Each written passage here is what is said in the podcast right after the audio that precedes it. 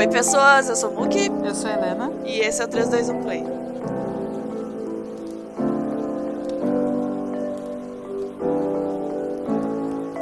Vamos pro nosso quadro, coisas que aconteceram nas últimas semanas entre os episódios. Espero que vocês tenham votado bem nesse último semana. Uh, esse fim de semana tá acontecendo o festival lá na Tailândia chamado Fantopia. Que acho que a gente já tinha comentado sobre ele. Tinha, tinha comentado. Que é basicamente todos os atores do Todos eles, todos eles. É, os 100% americanos, deles. assim, os chineses, não. 100% dos 100% atores do dos atores mundiais estão participando. São atores de várias empresas, não é só GMM, sabe? Que normalmente é esses eventos grandes. Que vão lá pra serem idols. É, eles só pra- fazer show, tá ligado? É, pra fazer show. Tá acontecendo no. Um dos maiores estádios pra show, sabe? Que tem lá em Bangkok. É um lugar gigante que é onde realmente tem os shows fudidos da Tailândia é lá. E é onde tá acontecendo esse Fantopia. Então, pra ter ideia do tamanho que tá essa merda. É, tá bem. É, além de estar tendo show, aparentemente todos os atores tailandeses também têm loja. Sim. Não tá fácil pra ninguém, pelo visto. Então tem lojinha de todas as marcas deles também lá na entradinha. Então tá bem, tipo, feira do livro com show, assim. Tá grande o negócio. Não tá tendo transmissão internacional. Alguns shows estão saindo por um aplicativo de lá. Mas não são todos, porque envolve muito o patrocinador não permitir. Então estamos dependendo única e exclusivamente da boa vontade de quem tá lá postar as gravações no Twitter, né?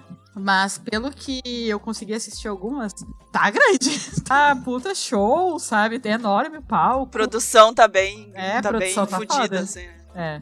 Mas é isso, assim, infelizmente é uma coisa que é só pros tailandeses. Mas a internet tá aí, né? E boa vontade dos outros também. Então a gente pode apreciar um pouquinho. Espero que amanhã saia mais, porque tá bem legal. Eu recomendo que procure, dê uma procurada nas hashtags do evento lá, que é o Fantopia 2020. Aí X e o nome do chip que quiser. Eu recomendo que procure, porque tá bem legal. É, agora indo pra um negócio meio merda que aconteceu, na verdade, que a gente ficou bem chateados. Eu vi uma comoção bem grande no fandom brasileiro, né, de BL tailandesa, assim, que foi complicado o negócio com o Earth, o Earth Casamonat, que é o O Cohort. É, o como- conhecido também como Cohort, que é. Ele fez o In de Antimir Again, que é o que a gente normalmente lembra ele mais, né? E, né, a diva 100% da Tailândia, É gay assumidaço, né? assumidadaço, tá assim, Afeminada, poquezaça, Né? maravilhoso. E, né, gente, justamente por isso aconteceu umas merda aí com o pessoal do elenco de Love by Chance. É, assim, veio a público agora, mas aparentemente já é uma coisa recorrente, com esse elenco de Love by Chance. Não é uma coisa assim que aconteceu agora, Mas sabe? é uma coisa que acontecia e acontece. Continua acontecendo. É, então, só pra dar uma geral, assim, do que aconteceu, bem por cima mesmo. Basicamente, o pessoal do elenco de Love by Chance tira com a cara do Earth por ele ser gay afeminada, né? E pratica bullying com ele, praticamente, sabe? Saíram vários vídeos de gravações de entrevistas e coisa e tal, né? Que, sabe, dá pena de ver, sabe? Dá uma dor no coração, assim, de ver como eles tratam o Earth, eles tratam muito desrespeito. É isso. Eles tratam com desrespeito. Isso sem exceção. Não tem ninguém tipo, ah, ele é muito amigo de fulano, ele é muito amigo de ciclano. Todos eles fizeram isso.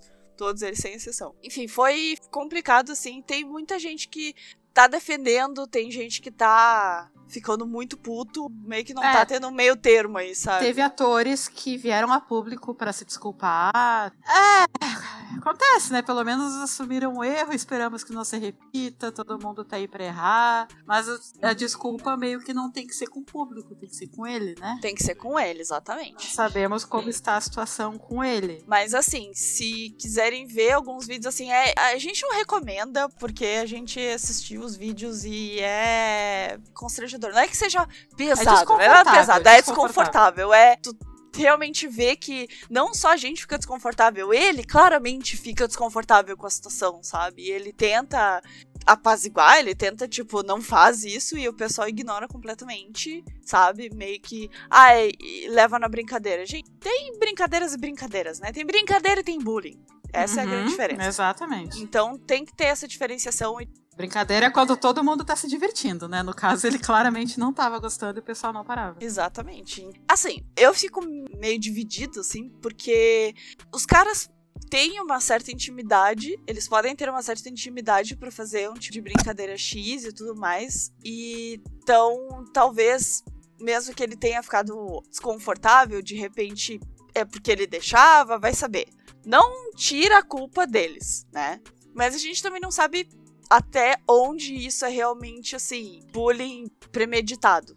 É que muitas vezes não as pessoas meio que aceitam por medo ou por não querer ser excluído do grupo.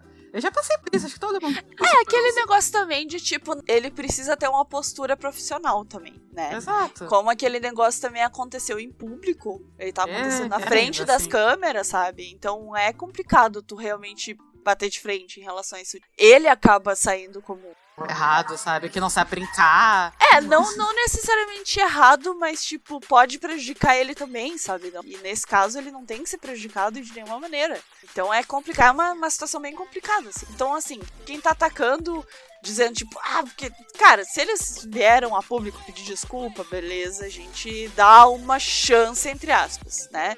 Fica meio assim, porque já, a gente já é gato escaldado, né? Com outros atores aí que fizeram merda também. E a gente fica tipo, é, eu vou ver, vamos ver, né? Mas dá pra dar uma chance, uma segunda chance.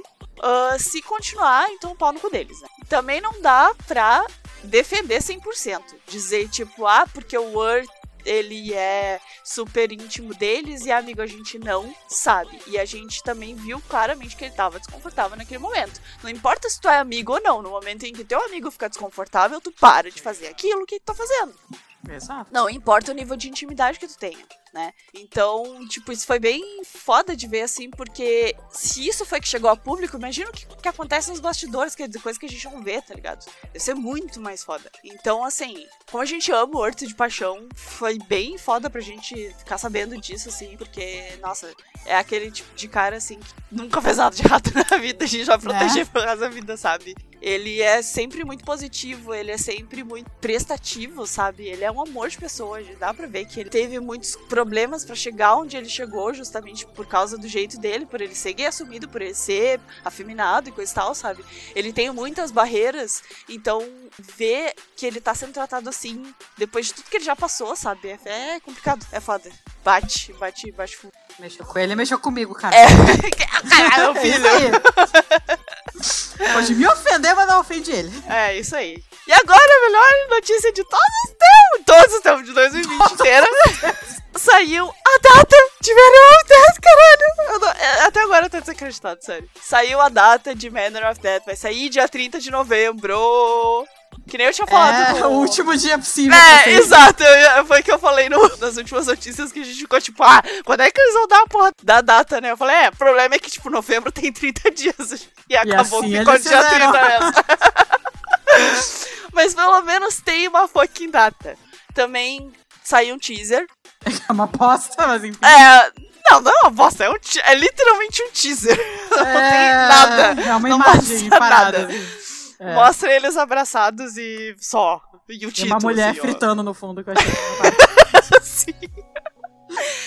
Assim, pelo teaser não dá pra julgar literalmente nada, mas. Não, tipo, não é, só eu. O que eu posso dizer do teaser é que, tipo, o título ficou bonito.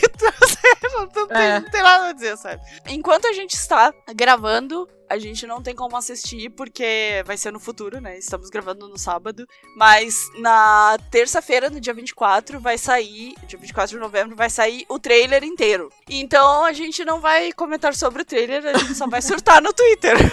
É, isso aí. Então, tipo, sigam a gente no Twitter pra gente surto. Que a gente vai surtar muito. Com o trailer, sim, a gente vai surtar muito. É, não, se o trailer tiver um pouco mais que 12 segundos.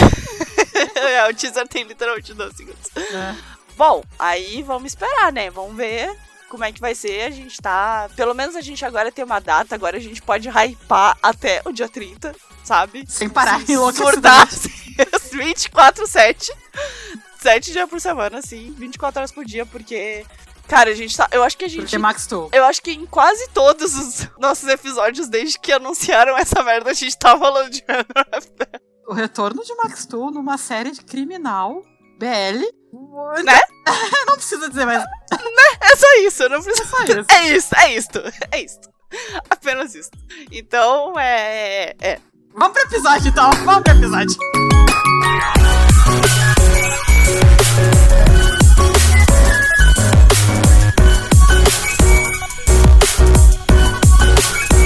Bom, é, o nosso episódio dessa semana vai ser um especial. Um especial que a gente decidiu, tipo, literalmente no momento que a gente terminou de assistir o negócio, falou, tipo, vai ter especial dessa merda. E a gente tá fazendo especial logo depois que terminou, porque a gente quer aproveitar o hype, sim. Porque Que Merece. merece. merece. Que é I Told Sunset About You. Acabou agora no dia 19 de novembro. Foram cinco episódios de aproximadamente uma hora e quinze cada um. É, entre uma hora e meia, uma hora e quinze, uma hora e meia. Bem É, entre uma hora, uma hora e quinze e uma hora e meia. Então eles são bem longos, né? São cinco episódios, mas é basicamente dez episódios, porque É quase o tempo de dois episódios. né? é quase o tempo de dois episódios. Então contou muita coisa. A história foi bem fechadinha, foi bem longa, assim, e não foi corrido nem nada. Bom, enfim, a gente começou a assistir porque é aquele negócio assim, né? A gente acompanha muita gente que é fã de BL tailandês, principalmente, assim, no Twitter, né? E a gente viu a galera, assim, surtando, surtando demais. Dizendo que era o BL do ano e que não sei o que mais, não sei o que mais. A gente ficou assim, tá. Eita, É, a gente ficou tipo, opa! Só Tá que assim, acontecendo. às vezes a gente acredita, às vezes a gente não acredita. Na verdade, a gente tinha assistido o trailer, a gente tinha assistido o trailer há Ah, muito tempo é, atrás. a gente tinha assistido o trailer também e a gente curtiu da, isso- da ideia de ser amigos pra inimigos pra namorados, sabe? É, e parecia muito bonito visualmente também. E o trailer já era impecável, assim, de- Sim, visualmente falando, sabe? E a gente comentou justamente quando a gente assistiu, a gente falou, nossa, é Friends to Enemies to Lovers, sabe? E, é. Visualmente parece muito, muito bonito. Então, tá, vamos esperar, beleza. Apagamos da memória, tá ligado? Apagamos Tô da memória louca pra assistir, sabe? Apagou completamente, nunca existiu esse dia. Só que daí começou a sair, né? E a gente viu o pessoal surtando. E a gente pensou, ah, a gente já queria assistir, vamos assistir então, né? Aí a gente chegou e, puta merda, uma hora e quinze cada episódio. Mas beleza, vambora, né? Ah, ainda teve o rolê de que é pago, né? Do jeito oficial de assistir, os episódios são pagos e bem pagos em dólar. Era bem caros. né? É, aí a gente já me deu uma brochada, daí, ah, pra quem sabe depois a gente vê isso, né? Só que o pessoal tava tão hypado que tá, vamos ver, né? É que a gente, assim, a gente tem um meio que um código de condutas. Quando dá pra assistir em link oficial, como a gente lê em inglês, né, e tudo mais, quando dá pra assistir em link oficial, a gente sempre vai assistir em link oficial. Se tiver muito complicado assistir, que nem, por exemplo, eu acho que cada episódio era 12 dólares, um negócio assim, tá ligado? É, era, cara, era o suficiente pra não querer pagar por episódio, nem aluguel. Era muito caro. Aí, aí a gente foi pro fansub, né? Não, fazer o quê? Fazer o quê? Às vezes a gente tem que ir pro fansub, né? Inclusive, obrigado, fansubs, por terem disponibilizado não Né? só isso, como Char Magic também, né? É, então, muito obrigada, fansubs. Então, se não fosse pelos fansubs, vou agradecer ao Miau fansub especial aqui. Miau nos patrocina. Miau, beijos, beijos, Miau fansub. por ter nos proporcionado o Sunset, porque senão a gente com certeza não teria assistido. Né? Enfim, aí a gente assistiu, a gente maratonou, quase, né? A gente maratonou metade, depois o resto, porque a gente realmente não conseguia parar de assistir, porque É a gente bom. começou a assistir e ficou, ah, que porra é Entendi, essa? entendi o hype. É, é, entendi, exatamente, a gente ficou tipo, entendi, entendemos o hype. Entendemos no primeiro episódio, assim. Até porque o episódio é longo, né? Mas enfim, a gente já tinha, nem na metade a gente já tinha entendido o hype. E aí agora vamos contar sobre o que que é I Told Society About You. O que, que é a história, então? É a história de dois gurizinhos que se encontram no colégio ainda, que é o T e o El. Eles se encontram, acho que no primeiro dia de colégio, basicamente. Acabam virando amigos e acabam formando um grupo de amigos. E esse grupo de amigos, eles ficam muito próximos, assistindo juntos dramas chineses, principalmente. E assistindo esses dramas chineses, o T, principalmente, ele fica apaixonado pelas histórias e acaba que ele bota na cabeça dele que o objetivo de vida dele é virar um protagonista de drama épico chinês. Ainda no colégio, acaba que tem uma oportunidade deles fazer uma peça em chinês e a professora escolhe o O pra ser o protagonista. E o T fala que tá, tudo bem, sabe, não tem problema, e o O aceita. O T ajuda ele a estudar, ajuda ele a aprender chinês, porque, se eu não me engano, o T é de família chinesa, né? O T é de família. A mãe é, dele é chinesa. A mãe dele é chinesa, então ele já tem facilidade, já conhecia chinês. Então a, a, ajuda ele a estudar chinês, ajuda ele a estudar interpretação, blá blá blá. Chega o dia da apresentação, tudo é perfeito. Ou meio que dá uma engasgada, assim, o T vai lá e ajuda ele. Aí quando termina a peça, o O chega pro T e fala: Ah, adorei tanto que meu sonho agora também é ser protagonista de drama chinês. E o T fica do tipo. Porra, é meu sonho, sabe? Ah. Aí eles acabam brigando um com o outro, porque o T sempre foi muito esforçado, sempre tirou notas boas, sempre foi um ótimo aluno. E o O sempre foi meio assim, do tipo, ah, go with the flow, sabe? Na dele, se der, deu, se não der, não deu. Não foi muito. Não é que não era, não era esforçado, mas ele foi muito do tipo, ah. Se ele não tiver na vibe, ele não faz. É. Basicamente isso. Então o T tava puto na hora e falou na cara do O, ah, tu vai desistir mesmo, foda-se, sabe? Tu não vai conseguir. E depois dessa briga pesada dos dois, eles se afastam. O T muda de escola, pra melhor escola da Tailândia. O O continua na mesma escola de sempre. E eles se reencontram no último ano do colégio porque eles vão fazer intensivo de aula de chinês para fazer o vestibular, para eles entrarem numa, na melhor faculdade de atuação que tem. E eles acabam se reencontrando, então, depois de anos totalmente afastados. E aí, então, começa a história né, de como que eles passaram de amigos de infância para inimigos, rivais, né, entre aspas. Pelo menos da parte do T, né? Que é o... Em especial a parte do T. É, que a gente foca mais no ponto de vista do T na série. E no final eles vão meio se aproximando, e, enfim, né? Em primeiro lugar, até uma das coisas mais fortes que tem em Sunset é esse negócio do T sentir aquele negócio de rivalidade com o O, que ele é mais. Como se as coisas funcionassem mais facilmente para ele, assim, como se ele fosse sortudo privilegiado, coisa que o T não é, né? Que ele é esforçado e tudo mais. Enquanto o O, ele tem uma, um complexo de inferioridade em relação ao T muito, muito grande, né? Então, na verdade, eles têm essa, essa rivalidade por causa desses sentimentos negativos que eles têm um pelo outro. E uma coisa que eu percebi que eu vi depois. Uma coisa que Sunset tem é apego a detalhe. Eles fazem coisas muito detalhadas. Tem muita coisinha que a gente vai perceber depois que eles têm um cuidado, sabe? E um deles já começa quando eles se conhecem. Eles se conhecem na lista de aprovado a escola lá que eles acabam se tornando amigos e tudo mais. O T, ele passa em décimo lugar. E o O, ele passa em, em centésimo, quinquagésimo sétimo. Então, aí já tem esse distanciamento entre eles, sabe? Tem essa coisa de tipo do T ser puta cabeção e tudo mais e o O ser mais loser, mais perdedor, tá ligado? Então já tem, já desde quando eles conhecem, já tem essa diferença muito grande entre eles, assim. Então eles começam essa amizade deles já com isso, com essa diferença entre eles.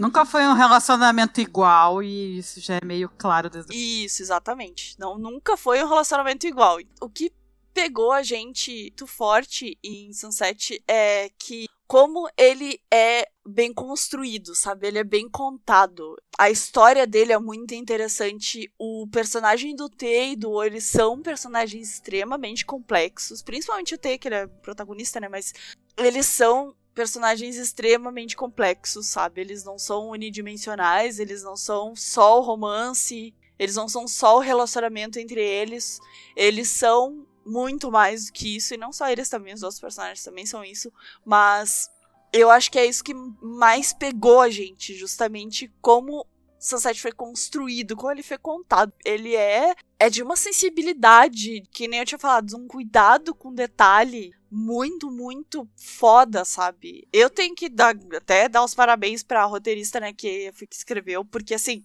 que narrativa, a narrativa dela que Isso ela constrói... Isso é uma coisa que a gente tem que deixar bem, chamar bastante atenção desse detalhe. É um dos poucos belos tailandeses que não é adaptação de livro. E isso já mostra a diferença que é. Quando tu tem uma história original e pode contar de um jeito diferente, não precisa, tipo, adaptar aqui, adaptar de um jeito. Porque, assim, uma coisa que a gente sempre comenta, né?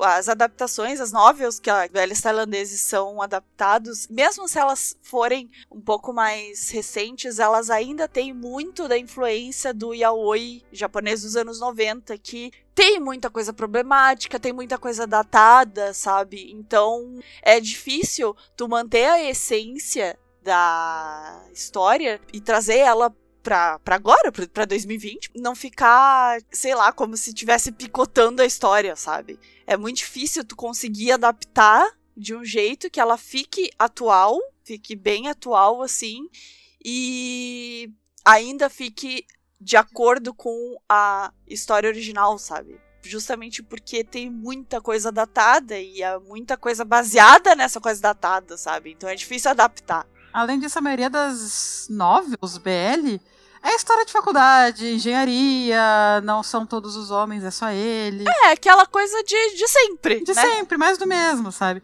Novamente, nossos BLs favoritos são BL de faculdade, padrãozinho, a gente não tá reclamando. Sim. Mas é uma delícia ver uma coisa assim que realmente é diferente. É diferente de tudo, todo o resto. Sim. Mesmo se tu for para pra pensar que a Sunset é em relação a eles estão no colégio e eles estão fazendo essa transição de ir pra faculdade e tudo mais, ainda é essa coisa, né, de colégio e tal, mas, mas assim, galera, é o jeito que é contado, né? Esse não é o foco. O romance dos dois não é o foco. É, uma grande diferença entre esses outros BLs padrão e os, mesmo que seja de colégio e tal, de faculdade, né, no caso, e Sunset, é que o setting não é colégio, me entende? Por mais que tenha isso, esse negócio de aula e tudo mais, não é esse o foco. Não é esse o setting deles. O setting deles é em Puquê. Puquê, que é a praia que, todo, que tem 20 BLs também. Né? Vários BLs diferentes. É Puquê, que é uma das praias mais conhecidas, né, da Tailândia. E o setting, na verdade, não é o colégio. O setting é Puquê. É praia, é sol, sabe? Outra coisa também que é muito marcante é a cultura chinesa. Então, são essas coisas que diferenciam né? Não é um dia a dia do, do colégio, ah, tá indo pra aula, por mais que eles tenham aula, é tipo, a vibe é completamente diferente, sabe? É o que tu tinha falado, tipo, é o jeito que é apresentado, é, a ideia é muito diferente. Apesar de ser no colégio, foda-se o colégio. É só a idade deles que. Quer dizer, eles estão no colégio ainda. É, basicamente isso. e tem esse negócio de, tipo, estudar junto e coisa e tal, mas assim, é. Pano, não é, não é que seja pano de fundo, porque é uma coisa muito importante. O fato deles estudarem juntos é muito importante. Mas. Ah, é difícil explicar, assim, por que, que é diferente, sabe? É questão de narrativa mesmo, é narrativa. A diferença está na narrativa. É que assim, a maior diferença para mim para os outros BLs é que foca muito no sentimento deles, mas não no sentimento de meu Deus, o que é esse sentimento que está dentro de mim. Apesar de que sim, tem todo o rolê que é muito bem feito da descoberta sexual, da sexualidade, no caso, né? Não é nem sexual. Especialmente a parte do T, né? Porque o O deixa meio claro que ele já se aceitou, já se. É, já tá meio resolvido, né? É, como gay desde o início, assim, da. Não desde criança, mas tipo, desde que eles voltam a conviver, já deixa meio claro que o O já é sua gaysão mesmo, era isso. E o T não, o T ele tinha uma guria que ele tava praticamente namorando, que ele gosta dela há um tempão, que é maravilhosa também. Até que tem a cena que o. Quando eles voltam a se reaproximar, que o O conta pro T que ele tá gostando do, do amigo dele, deles, né? O Bass. Outro maravilhoso também, é. inclusive. Apesar de ter toda essa parte, para mim o principal foco é na parte dos problemas deles com autoconfiança, com pressão de família, com problemas de ansiedade, problemas de autoimagem, sabe? Da pessoa não se achar boa o suficiente, de ficar parando. Isso tudo para mim é uma coisa que foi muito mais destaque do que a parte, por exemplo, de romance. E é a parte que para mim tornou muito mais especial. Além de que a praia, tu falou que é o setting. Ah, é o setting a praia, na real, não deixa de ser um dos personagens da história. Sim! Muito importante. Sim, Ela é muito sim. importante para várias etapas do relacionamento. Extremamente importante. A praia, o mar, sabe? Muitas coisas o primeiro beijo deles, tudo aconteceu na praia. Eles voltarem a ser amigos. Grande parte do relacionamento deles aconteceu na praia. Todas as etapas importantes do relacionamento deles aconteceu na praia. É, é um negócio muito importante. Por isso que eu falei que o setting é porque, sabe? O setting é a, a cidade deles é a praia, não é tipo colégio só. Até porque é só uma salinha. Mas, e eles ficam muito pouco tempo na sala de verdade, se for pra, pra pensar. Tem também, assim, lugares de Puquê que são muito importantes. Por exemplo, tem o santuário que é onde eles começaram a treinar, quando crianças eles começaram a treinar a atuação, que seja, assim, brincavam de atuar. Também é a primeira vez que depois que eles se reencontram, o T corre atrás do O e, tipo, ele fica querendo falar, tipo, ah, eu quero voltar a ser teu amigo. E o O, tipo, sabe, é aquela coisa nostálgica deles, né? Onde eles cresceram ali. Tem a casa do T, que também é muito importante. Tem a casa do O também, que é muito importante, né? Que é o resort lá. Que tá na praia, né? E tem a praia em si, que é uma parte da praia em específico quando eles eram pequenos, eles iam para lá quando eles precisavam pensar. Eles iam para aquele lugarzinho lá pensar, eles refletir, né? Eles iam relaxar, eles iam no Era um lugar especial deles. Era um lugarzinho especial deles, que muitas coisas importantes aconteceram naquela praia. A reaproximação deles, de fato, quando eles conversaram, eles pararam para conversar e falar assim: fizemos merda e a gente quer voltar a ser amigo. Então, aconteceu naquela praia, primeiro beijo deles, né, que gente tinha comentado, tipo, várias coisas aconteceram naquela praia. E eu acho, putz, é tão diferente ver isso, sabe? Ah, tudo, tudo, absolutamente tudo é tão pensar, nada é por acaso. Nada aparece na tela quando tá assistindo o Sunset, nada na tela é por acaso. Nada na tela, nada do que está aparecendo na tela é por acaso. A edição dessa série é eu acho que uma das melhores que eu já vi em séries. Eu não estou dizendo de BL italiana, dizendo de séries que eu já assisti na minha vida. Não foram poucas. eu assisto série pra caralho. Uhum. E a edição, a fotografia e a direção, mas principalmente a edição, são assim, impecáveis. Impecável, impecável. da fotografia, só a fotografia, que é uma das coisas mais bonitas que eu já vi real, assim. É, uma coisa que a gente reparou muito, assim, são os aspectos técnicos de Sunset, assim. Cara. Não tem nem que falar, sabe, né? De tirar o fôlego. As cenas assim. de pôr do sol são todas, assim, maravilhosas, maravilhosas. Muitas cenas importantes também acontecem no pôr do sol, olha que incrível. É, mas assim, o enquadramento, a fotografia, figurino, a música, ah, sabe? as músicas são maravilhosas. Sabe, é tudo muito bem feito, eu não, eu não consigo explicar como tudo é muito bem feito. É tudo todo aspecto técnico de Sunset é impecável. Não tem uma coisa que eu possa dizer de ruim. Não tem! Não tem! Eu não consigo dizer, ah, mas aqui às vezes a direção ficou meio ruim. Não, não! Ah, uma coisa que eu posso dizer, assim, que não é ruim, é mais opinião pessoal, é que algumas cenas eu acho que se arrastaram um pouco demais. Assim, quiseram passar um pouco de drama, não sei, e meio que ficaram muitas cenas em silêncio, que eu entendo que o silêncio às vezes é necessário, só que eu acho que em algum outro momento foram um pouquinho além do que precisava. É a única crítica que eu tenho pra série, na verdade. É, eu até tinha essa crítica até reassistir, assim. Quando eu reassisti, eu vi que, tipo, funciona, sabe? Funciona 100%. Mas, assim, um dos aspectos, além da fotografia, claro que a fotografia, sim, a gente já tinha visto do trailer, a gente, uma das coisas que a gente tinha gostado era da fotografia, né, do trailer. Uma das coisas que mais chamou atenção a gente, justamente, foi a fotografia. E assim, tudo que a fotografia faz, absolutamente 100% das cenas dos cinco episódios, assim. É impecável. É lindo, lindo, lindo, lindo. E combina muito com o clima, sabe? Porque ele tem um aspecto meio sépia, sabe? Ah, é real. Tem essa, esse aspecto de sépia, assim, que é justamente tipo a cor de um pôr-do-sol, sabe? Que é laranja, é alaranjado, Sim, sabe? É verdade, é, isso é, isso é verdade. Muitas cenas é Fica como se tivesse constantemente um pôr do sol acontecendo. Sim, então assim, é genial, sabe? Genial o jeito que a fotografia foi aplicada na série, assim, é. Cara, quem que fala só de, da fotografia dessa merda o resto da vida? Porque eu acho que é um dos melhores aspectos, é a fotografia e a edição. Eu já tinha comentado a edição. Eu acho que os dois aspectos. Tem mais um terceiro que eu vou comentar depois. Mas esses dois aspectos eu acho que visualmente são os mais impecáveis os mais, tipo, sabe, é de tirar o fôlego. É realmente tirar o fôlego, sabe? Uma coisa que eu queria comentar em questão de mais aspecto técnico, e também não deixa de ser uma forma narrativa, né?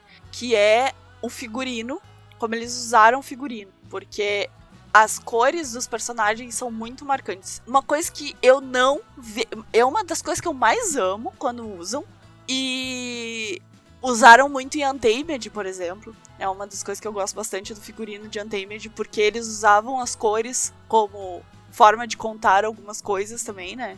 E eles fizeram isso de modo mais discreto do que Sunset, mas eles fizeram e é uma coisa que não tem tanto em BL. Tipo, eu lembro de Untamed, porque foi marcante, mas no geral não é usado. O figurino não é usado para contar a história também, sabe? E foi muito, extremamente marcante em Sunset como eles usaram figurino. Tipo, as cores dos personagens, elas são muito marcantes. O T é azul e o O é vermelho. Aí tem outros personagens com outras cores também, sabe?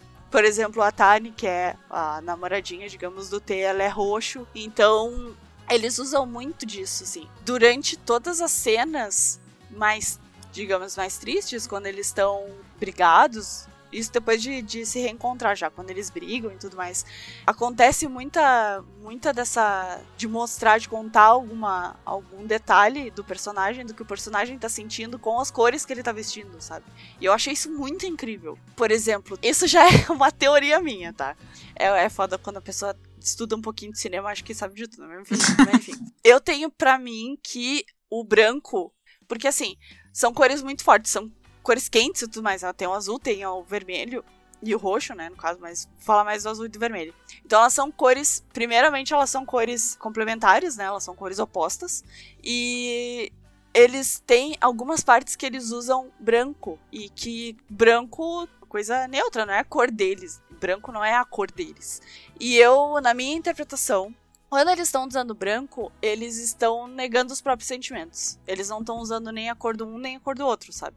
Porque tem algumas cenas, por exemplo, que o T tá usando vermelho, sendo que a cor dele é azul, e vice-versa, o outro tá usando azul, sabe? Então, muito importante como eles usaram isso para descrever os sentimentos. Por exemplo, tem a cena quando o O e o T, eles têm o primeiro beijo deles e coisa e tal. Nesse episódio, que é o episódio 4. Nessa primeira parte, assim, eles estão bem, eles estão, teoricamente, né? Eles estão no mundinho deles, eles estão de ah, boa, estão. 4 o episódio é, 4. É, o episódio 4. ah, o episódio, o episódio 4 eu acho que é o, o, o episódio, tá ligado? Mas é. enfim, eu quero nessa parte específica do figurino. Assim. Na primeira parte do episódio 4, o O, que é vermelho, como eu já tinha dito, ele está usando azul. Ele tá feliz do lado do T sabe? Ele tá se entregando completamente ao T, então ele tá usando azul. Ele tá usando a cor que era para ser o T. Então, ele usa essa cor para representar isso, né? E daí o que acontece? Depois que eles têm o, o, lancezinho deles e tudo mais, o T fala assim: ah, vão ser amigos. Não rola, sabe? Tipo, desculpa, não rola. E aí, obviamente, quebra completamente o coração do Oa e pronto. Fudeu tudo, agora já não quero mais nada da vida. Depois dessa cena, ele aparece usando branco. E é por isso que eu comecei a interpretar o branco como, tipo, esse negócio de, tipo, se afastar dos sentimentos que tem pelo outro, sabe? De tentar neutralizar esse sentimento com essa cor branca. Logo depois, depois ele ter usado branco por, um, por algum tempo assim, o O, né, usando branco, ele aparece usando vermelho de novo. Quando que ele tá usando vermelho? Quem assistiu. De novo, né? Spoiler, enfim, eu esqueci de falar do negócio do spoiler. Ah, especial sempre tem spoiler. Era isso. Tá falado. Tem a famigerada cena do sutiã com o O. No episódio 4 é a primeira cena que ele aparece se vestindo vermelho, sabe? Então, ele tá tentando se descobrir ali de novo, naquela cena. Porque a cor dele é vermelha. E ele tá querendo se descobrir. O sutiã é vermelho, sabe? Então, a primeira vez que ele aparece vestindo vermelho, que ele tá querendo ser ele de novo, ele aparece na cena do sutiã, tá ligado? Cara! Essa cena do sutiã. Quando é... eu percebi isso, eu o rei, eu juro, eu fui à loucura, porque isso é uma das coisas que não tem BL, narrativa através do figurino. Não tem, não tem, sabe? E a não ser, como eu tinha falado, Untamed, mas assim, em nível muito menor do que Sunset, sabe? Sunset levou isso para outros patamares, assim. Já voltamos na cena do sutiã, mas enfim. uh, que essa cena é muito importante. Segura o sutiã, segura o sutiã. Outra cena que eu percebi do negócio do branco, né? É que o T, ele tem o irmão, né? Que é o Hun. Que é outro maravilhoso também. Só tem personagem coadjuvante maravilhoso, né? E ele tá com essa coisa de tipo, o que, que eu faço com esses sentimentos? Porque, meu, eu não sou um homem, ele é um homem também, e, tipo, essa descoberta da sexualidade, coisa e tal, e daí ele vai conversar com o irmão dele, né? Ele vai desabafar com o irmão dele sobre isso. E a roupa que ele tá usando é na gola, a gola da regata dele, né? As cores são azul, branco e vermelho.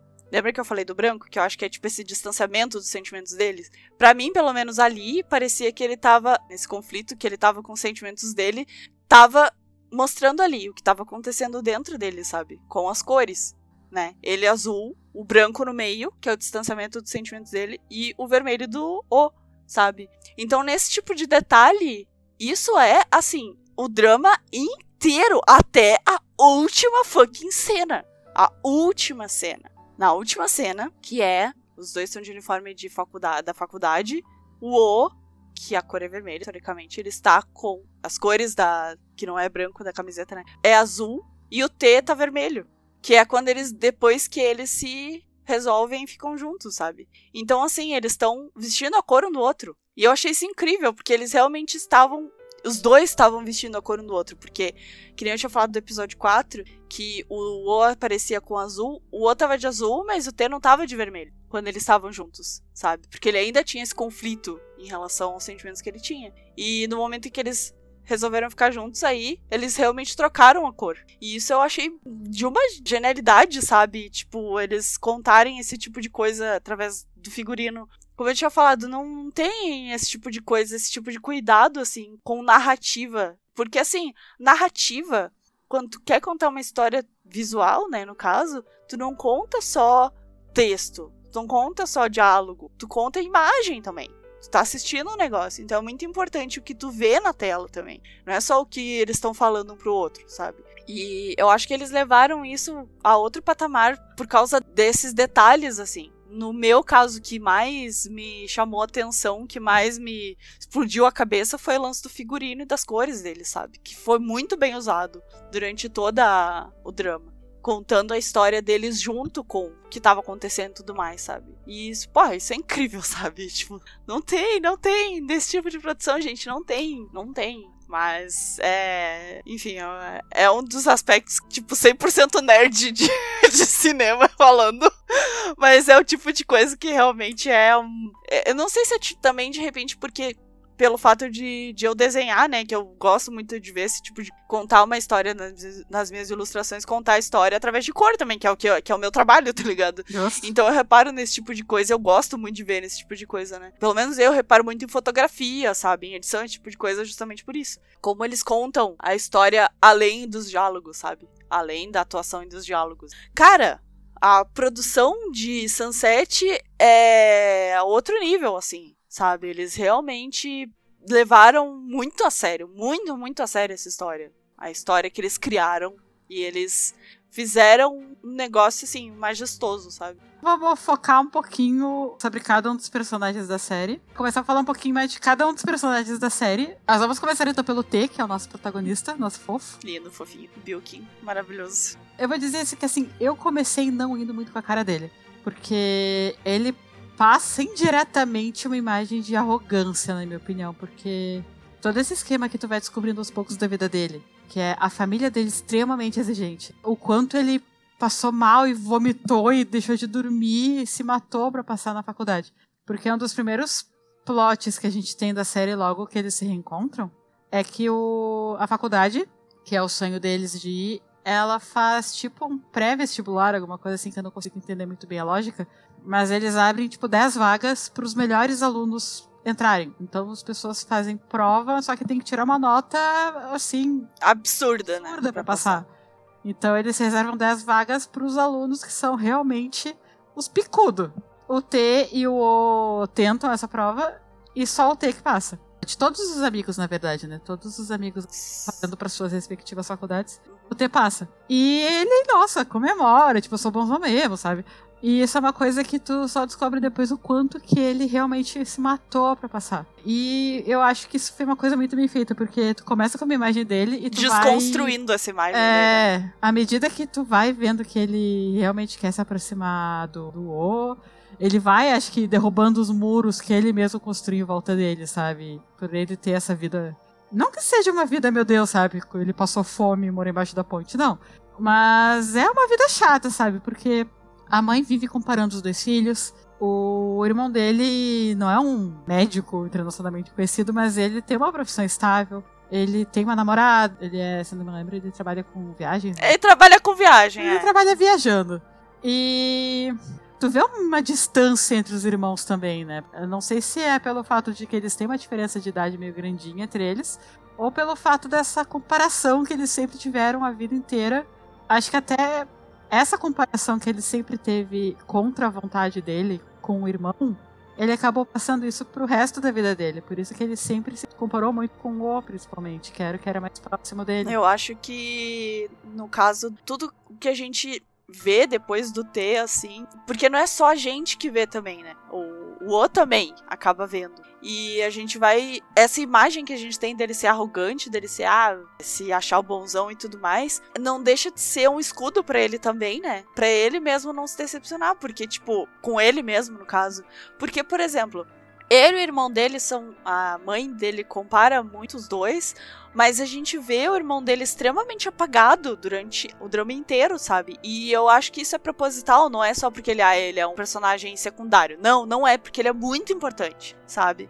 Então, mesmo assim, tu vê que, tipo, é aquela coisa de influência externa, sabe? Oprimindo tudo e, e, ditando como a vida dele vai ser e como ele mesmo reage às coisas, né? Então a gente vai, vai desconstruindo essa imagem que a gente tem dele e, putz, por isso que ele é um personagem tão complexo, sabe? Porque ele não é só, tipo, um cara que é arrogante ou que se acha bonzão, tipo, não, ele tem vários problemas, ele tem vários complexos, sabe? E ele tem vários problemas de externos da família e tudo mais também. Então, ele tem várias dessas nuances e tudo mais. Tem o fato dele estar tá namorando com a menina, semi-namorando é. com a menina e tudo mais, sabe? Isso até é uma coisa que tu vê, porque ele, que nem eu comentei, né? Ao contrário do O, que meio que já passou por essa etapa de descoberta da sexualidade, ele tá meio que descobrindo agora, porque ele desde sempre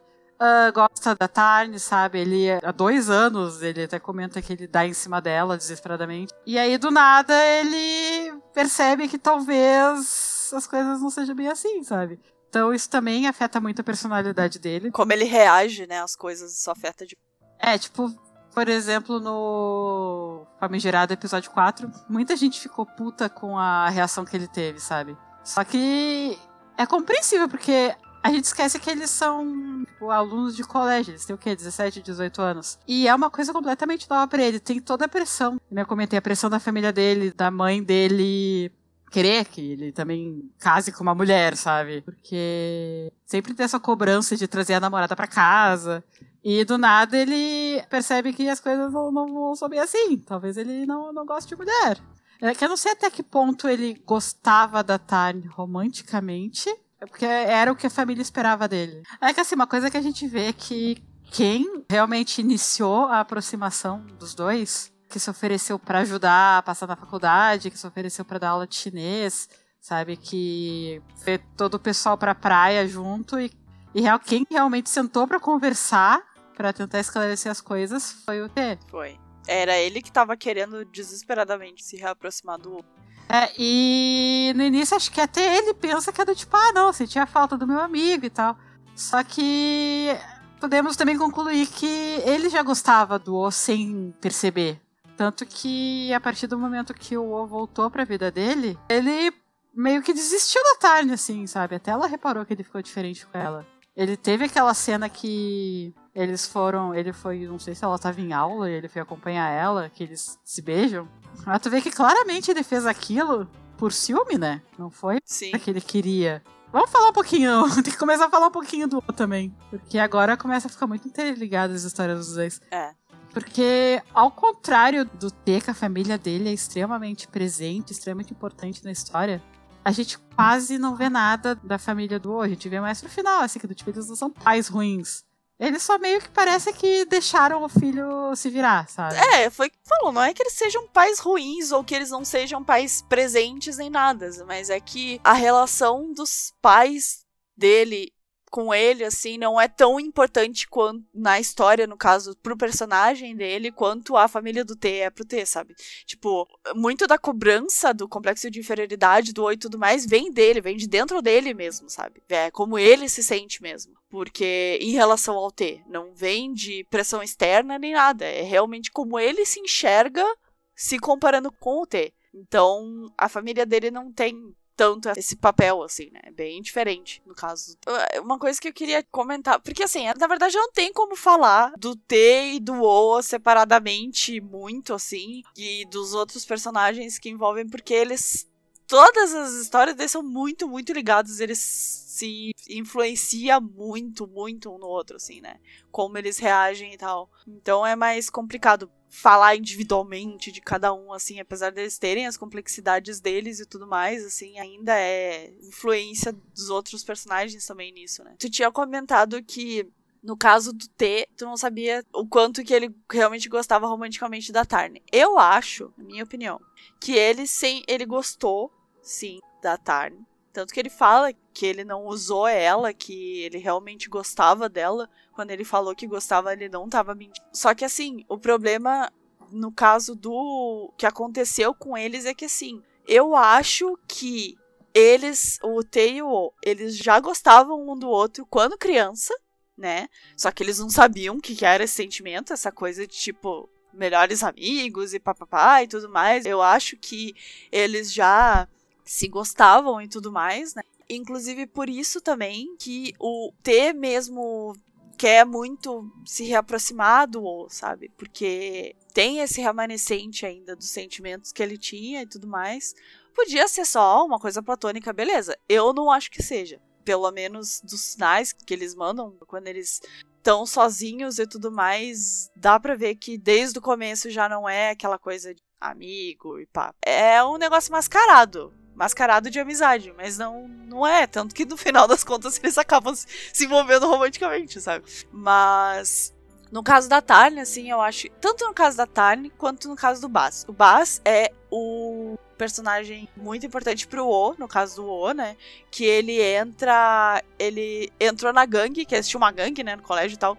Ele entrou enquanto o T e o O estavam brigados, estavam separados, né? E o T tinha ido para outra escola lá e eles ficaram sem contato. E aí o Baz entrou na gangue junto, porque eles estavam no mesmo colégio ainda. E, então ele meio que entrou depois, assim, digamos. E o O começa a gostar dele. E o Baz também gosta dele. Ele também gosta do O. Né? Não é uma coisa recíproca, é realmente. Até eles se envolvem e tudo mais. Eu acho que o ponto é justamente isso. Tanto a Tarn quanto o Baz, eles dois entraram na vida do T e do O enquanto eles estavam separados. Sim. Sabe? Enquanto eles ainda estavam meio que se enganando de que não tinha nada. Não se enganando, mas tipo, eles meio que acho que esqueceram esse sentimento. Porque eles ficaram muito tempo afastados e eles eram muito pequenos. É, eu acho que, tipo, claro, dava para ver, dava pra ver claramente que eles ainda tinham sentimentos um pelo outro, porque por mais que logo que eles se reencontraram, eles tem aquele embate entre eles, sabe? Aquela coisa muito. reação muito visceral deles, sabe? Negativa, né? No caso. Então eles. Se eles realmente tivessem superado e tudo mais, se eles realmente tivessem se afastado e, e tal, eles não iam ser tão afetados, eles não, não iam sentir tão afetados na presença um do outro logo que eles se encontraram, assim, porque, tipo, eles trocaram de olhar e já, sabe, saiu faísca entre eles faísca negativa, né, no caso. Sim. Faísca de amor. Ainda não era faísca de amor, era faísca de ódio. Mas. Então dava pra ver que eles ainda nutriam um sentimento muito forte um pelo outro, mesmo que fosse negativo, sabe? E eu acho que o fato deles nutrir esse, esse sentimento muito negativo é justamente porque eles sentiam algo muito forte um pelo outro. Então, o caso, o papel do Baz e da Tarni, no caso, era eles estavam lá para eles, pro T e pro O, né? Enquanto eles não estavam pro outro, sabe? Então eles estavam meio que naquele vácuo, assim, de tempo, né? E era o que preenchia eles, com sentimentos bons, né? Que eles estavam procurando, e aí, no caso, romanticamente outra pessoa. Eu não acho que eles tenham, tenham papel de substituir um ao outro, sabe? Não é isso. Não é que, não é que a Tarni substitua o O, que o Bas substitui o T. Porque eles estavam lá quando tinha esse vazio, digamos, entre aspas, no coração deles, né? Então eles. Se eles não tivessem essa coisa muito forte, já. Por isso, por isso aí eu volto para aquele negócio de eu achar que eles já gostavam antes. Se não tivesse esse negócio, esse sentimento muito forte deles, mesmo eles estando separados, o Baz e a Tarni iam suprir o que eles precisavam, sabe? E eles supriram naquele momento em que eles não estavam. Então ainda acho que os sentimentos deles são genuínos, né? Mas não, não era a pessoa que eles queriam, de fato. Né? Então, no momento que eles se reencontraram, acabou que os dois foram meio que ficando para trás, assim. Mas eu acho que o T, ele talvez começou a gostar do O antes do osso da conta. Eu acho que sim também. Porque tem toda aquela cena que quando eles começam a se aproximar, que primeiro que eu falei, né? Quem vai atrás primeiro pra se reaproximar é o T. Eles começam a se aproximar e tem todo aquele lance do O contando pro T, pedindo pra guardar segredo de que ele era virgem e tal. Uhum. Aí depois ele conta para todos os amigos e, meu Deus, acabou o mundo do T, que como assim? Era um segredo só nosso, e tu conta assim. Aí o O fala a coisa que me quebra o coração do T. Que ele fala, ah, mas eles também são meus amigos, que nem tu, sabe? Uhum, Não tem problema uhum. contar. Daí o T fica do tipo, puta, eu achei que eu era especial. E ele não entende porque que ele ficou tão, assim, ofendido, entre aspas, só pelo fato de que ele contou para todos os amigos o fato dele ser virgem, que era uma coisa que só ele sabia. E tem um dos lances que eu acho mais foda dessa série. Ele chega pro O e fala exatamente isso. Exato, sim! Uma coisa que, meu, cara, o jeito que eles conversam, assim, eles chegam e passam. Eu não sei por que eu tô sentindo assim. Eu acho que vai passar, mas tipo, mouse, tá ligado? Exato. Ele fala exatamente isso. Eu não sei por que, eu tô sentindo isso, mas eu tô sentindo isso e eu acho que é ruim, mas eu acho que vai passar. Tipo, só vamos dar um tempo, tá ligado? Exato, eles não ficam fermentando aquilo, sabe? Nem ele sabe o que, que tá acontecendo, mas em vez de ficar guardando, ele chega lá e ele invade o colégio do, do O, pega um artigo, vai até o colégio e só, única e exclusivamente pra falar pra ele do tipo, olha, eu não sei porquê, mas eu não tô feliz com o fato de ter contado pra todo mundo uma coisa que tu falou que era segredo nosso. Daí o O fica, ah, então eu vou te contar um segredo que realmente só tu vai saber, né? Que é o que ele gostava do Bass. E eu acho que é uma coisa meio que foi aí que talvez ele tenha começado a se tocar, porque ele disse que ele ia ajudar os dois a se aproximarem, só que. E ele ajudou, né? Ele ajudou, realmente. É pior que, é pior que ele ajudou. Só que ele meio que se arrepende de ajudar no momento. Sim. Mas eu acho muito foda isso, porque mostra. Pô, ó, eles conversam, isso é uma coisa que isso é tão rara. É tão rara ver em qualquer BL. E não é só o caso deles conversarem, sabe? É que, tipo, a gente fala muito, por exemplo, de Love by Chance, do iPitch, sabe? Que eles conversam muito, eles chegam e conversam assim. Beleza, eles conversam, mas é, tem uma grande diferença entre, eu acho que entre o tipo de diálogo. É que, assim, também tem muito da sensibilidade de como os personagens foram escritos, sabe? Eles são muito, muito verdadeiros, eles são muito genuínos. Eles são reais, se dá pra dizer assim, sabe? Eles são muito mais próximos da realidade, né? Eles são muito mais palpáveis. Porque quando a gente fala, tipo, a conversa, não é simplesmente ele chegar e falar. Ah, então aconteceu isso, e ele fala, ah, beleza, então. E tipo, e terminou ali. Não! Tanto que essa conversa que tu tinha comentado, né? Que ele falou, tipo, que ele se sentiu meio que ofendido, que o outro tinha contado que era virgem dos outros amigos, assim como se não fosse nada, sendo que ele tinha contado, tinha pedido para guardar segredo e tal. A conversa que eles têm logo depois disso, porque o O vai atrás do, do T, né? Porque o T fica puto, daí sai da mesa, que tá os amigos, e daí vai, diz que vai banheiro, vai embora, assim, e, e o O vai atrás e fala, cara, fala comigo, o que tá acontecendo, sabe? Tá chateado? O que que aconteceu? Fala comigo. E daí fala, ah, eu não sei o que tá acontecendo. E sai. Naquele momento acabou a conversa. No momento que ele falou, eu não sei o que está acontecendo, sabe? Mas eu estou sentindo isso eu não tô gostando, né? E aí eles se separam. O O fica tipo, putz, merda, né? Mas beleza. Se ele não sabe, quem sou eu pra saber, né? Aí mostra ele refletindo sobre o que ele está sentindo. Uma coisa que não acontece tanto, assim. Ele para e pensa, por que que eu tô sentindo assim? E daí é quando ele vai, aí ele invade o colégio do O pra falar só disso, tá ligado? Ele vai lá pra discutir sobre pra mostrar pra ele, não, tenho esse problema e é por causa disso, e sabe? E é uma merda, mas fazer o que, né? É o que eu tô sentindo. E eu achei isso muito incrível, porque, tipo, os personagens, eles refletem os próprios sentimentos nas próprias ações, não é, tipo, ação e reação, tá ligado? Isso é uma coisa muito foda. Por isso que faz os personagens ser tão profundos, sabe? Ser tão complexos assim. Porque eles têm essas nuances. E a gente não vê tão frequentemente assim, não. Mesmo quando que nem eu tinha falado do Jai Pitch, assim, mesmo quando a gente tem um exemplo parecido, ainda é um, são personagens unidimensionais demais, comparando com o T e o O, sabe? Do jeito que eles foram escritos. Do jeito que os personagens inteiros da série foram escritos é uma coisa tão real, sabe? Uma coisa que me surpreende mesmo. Muita gente, com certeza, que assistiu a série já sentiu coisas que eles sentiram e, sabe? Uhum. É, mesmo não sendo LGBT, sabe? Porque eles não. A vida deles não é só isso. Exatamente! Eles têm preocupações muito palpáveis, sabe? Muito profundas. Que é que nunca se sentiu inferior a alguém, sabe? De. Não importa o quanto tu te esforce, sempre vai ter aquela pessoa que parece que nasceu mais inteligente e acabou, sabe? Até dentro de famílias, acontece direto isso. E isso é uma coisa que é bom de ver, sabe? Retratado em série. E é uma coisa que não é tão. Porque, que nem eu falei antes, normalmente o BL foca muito no, no, na parte de. Ah, eu gosto dele, vamos namorar. Os personagens não têm muito mais profundidade do que isso. Até tem, alguns até tem, que normalmente são os que a gente mais gosta. É. Né? Mas normalmente não, normalmente é do tipo, ah, menino conhece menino, se apaixona e era isso. Não, esse. O nível de profundidade, o nível de trauma, não trauma. É jeito de falar trauma, mas o nível de. Não sei como explicar, mas é. é, é eles são muito complexos, eles são muito complexos, não é simplesmente se apaixonar, eles passaram por muitas coisas que dificultam o fato deles aceitarem um ao outro, sabe? Aceitarem eles mesmos, eles não se aceitam muito bem antes de aceitar o outro, eles têm que aprender a aceitar a si mesmos, sabe? E é, essa série é maravilhosa por isso. O romance, para mim, a parte do, do romance dos dois é detalhe do detalhe. Sim. Tanto que uma das coisas que eu mais comentei enquanto a gente assistia é que tem todo o episódio 4, onde acontece toda a merda dos dois.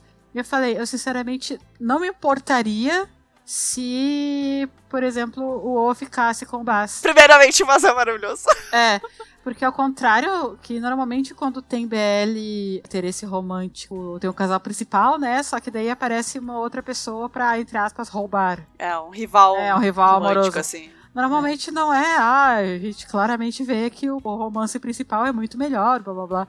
É uma pessoa ruim pro outro, sabe? Que quer destruir o casal. Mas no caso, tanto o Bas quanto a Tarn, eles gostam de verdade dos seus respectivos interesses amorosos. O Bas, ele é uma pessoa maravilhosa, maravilhosa. Tu vê que ele realmente gosta do O, ele se importa com o O. Ele seria um namorado ótimo pro. Sim. Ele já é um amigo muito foda também. Sim, né? a gente quer que o O e o T fiquem juntos, mas pela história, mais pelo, sabe? Porque a gente tá com os dois o tempo todo e tal. Mas se não acontecesse, eu não ficaria, ai, pior série do mundo. Porque o Bas gostava muito dele e ele gostava muito do Bas também. E, sinceramente, eu ainda acho que tanto o quanto Tenda tem muita coisa para resolver internamente entre eles para poder ter um romance saudável entre os dois. Sabe? Sim. Que eles ainda têm muita mágoa. Que o que rolou no episódio 4? O episódio 4, pra mim, é o melhor episódio. Concordo, concordo. Justamente pelo fato de que, como eu falei antes, o T passa de primeira na faculdade, então ele meio que foda-se, não que larga o colégio, mas ele se dá férias, ele vai para as aulas de qualquer jeito. E ele resolve ajudar os amigos dele, principalmente o O, né, a passar na, na faculdade no vestibular normal. Que aí é o que todo mundo faz e é o que entra o, realmente a quantidade grande de pessoas. E, e aí o. Eu não me lembro exatamente o porquê. Tu vai ter que me lembrar, porque tu reviu. Por que, o O desiste da vaga? Desiste de tentar, quer dizer. Foi depois do, do beijo deles, né? É, justamente porque ele não acha que ele não vai passar. E ele meio que desiste de tudo, assim, tá ligado? Ele fala, ah, por que, que eu tô fazendo isso, sabe? Ele meio que se conforma, tá ligado? Ele meio que se conforma que é ruim. Tanto que acontece aquela cena dele perguntando se os pais dele se sentem orgulho dele, sabe? Sim. Isso tudo rola depois que os dois meio que aceitam, entre aspas, os sentimentos um pelo outro. Eles têm uma conversa maravilhosa na praia, né, pra variar. Uhum. O O basicamente metendo a piroca na mesa e falando do tipo, tá, tu sabe de quem que eu gosto. E eu sei que tu gosta de mim também. E aí, sabe? O que, que a gente vai fazer quanto a isso? E logo depois acho que os dois meio que resolvem, tipo, não pensar demais e só se entregar. E tem a cena maravilhosa dos dois se beijando embaixo d'água. cena linda. É, né? essa cena é maravilhosa.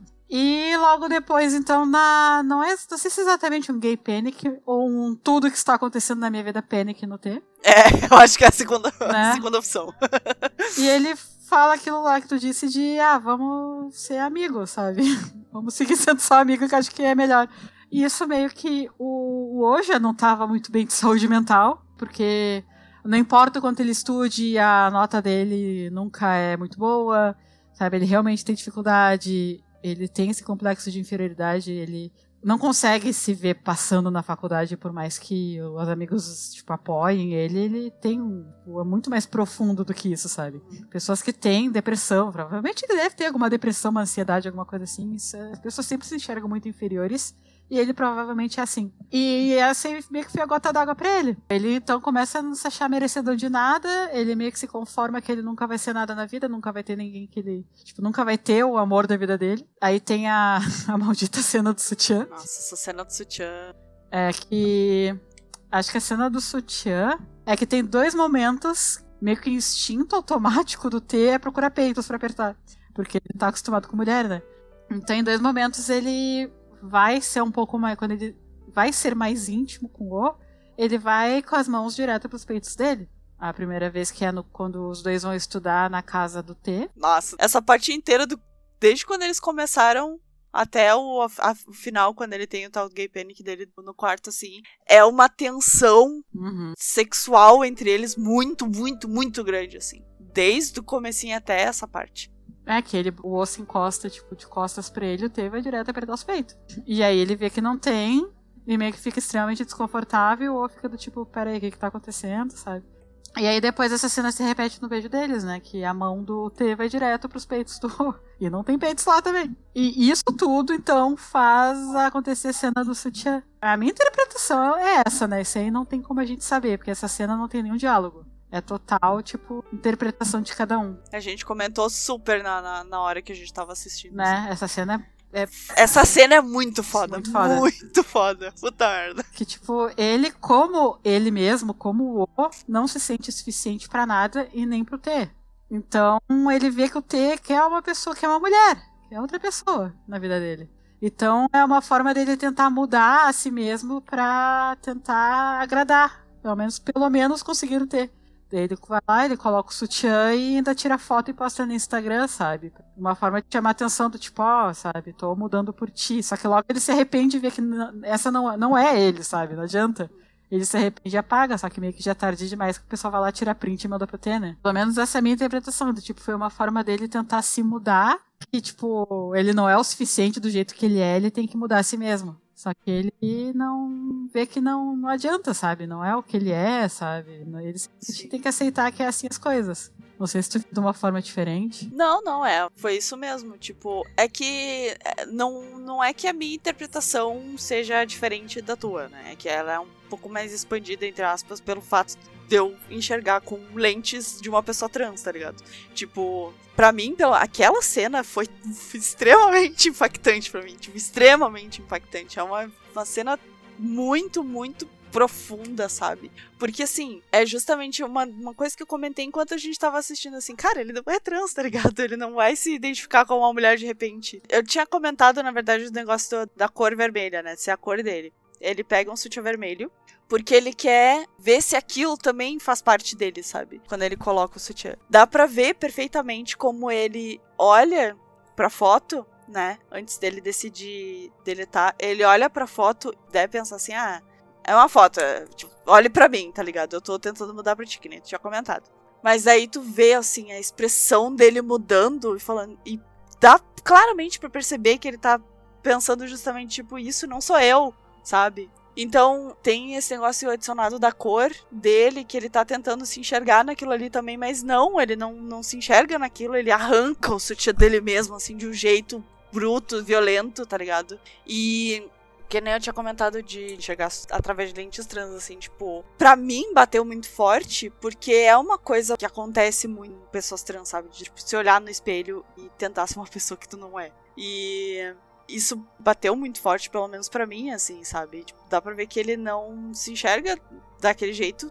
Ele é daquele jeito para ele, pelo menos ele é daquele jeito e foda-se, sabe? Não pode fazer nada sobre Eu isso. acho que muito do desespero dele de arrancar o sutiã e se jogar no chão chorando é pelo fato de que ele não vai poder ser o que o outro queria que ele fosse também. Exato. É, é do desespero dele de do tipo, olha, nem isso eu posso fazer por ele, sabe? Não posso ser o que ele quer. Ele já tá se sentindo lixo e, tipo, não consegue nem mudar a ponto de o outro gostar, sabe? Coisa assim. Isso, é. Um comentário que eu fiz na hora, assim, quando a gente assistiu, eu falei, cara, se ele se identificasse ainda, tipo, props pra ele, mas não, não, ele não se identifica daquele jeito. sabe? É, foi pelo outro que ele quis, não foi por ele mesmo. Exatamente! Então é muito. Essa cena é, é muito mais do que só, tipo, ah, ele queria ter peitinhos e daí não pode, daí ele ficou, tipo, não, nossa, é É bem mais profundo que isso, realmente. muito foda, sabe? Muito complexo. É, é muito, muito complexo. E assim, cara, eu acho que essa é uma das minhas cenas preferidas do drama inteiro, assim. Que ela diz muita coisa, sabe? Ela é muito profunda, é muito. Justamente muito complexa, sabe? Eu acho que é. O, o episódio inteiro é meu preferido, mas essa cena em específico, assim, ela é Ela é muito foda, né? extremamente. Fala muita coisa. E, gente, não tem um fucking diálogo nessa cena. Não tem diálogo. É só ele na frente do espelho com o sutiã, tá ligado? É isso a cena. E diz muito sobre ele, sobre, diz muito sobre o que ele tá sentindo, sobre como ele se enxerga, sobre como ele enxerga o sentimento dele pelo outro, sabe? Nossa, É. E enfim, isso tudo aí, tipo, desmonta ele total. E a a própria família sempre falou pra ele que se ele quiser, ele pode simplesmente assumir os negócios da família, né? Que eles têm um resort. E ele pode simplesmente assumir os negócios da família. Então a própria família incentiva ele a essa mentalidade dele de. Ah, se não der, não deu, sabe? Não preciso. Hum, Ah. sim. Que ele quer fugir dessa mentalidade, mas é uma mentalidade que tá tão, assim, impregnada dentro dele que é complicado. Só uma observação em relação à família dele, né? E desse complexo de inferioridade que ele tem. Que nem, acho que tu chegou a comentar assim que é, eu acho que até a família dele também meio que tem esse negócio de ver que ele não é interessado em nada e tudo mais, então deixa meio que deixa ele solto e tal.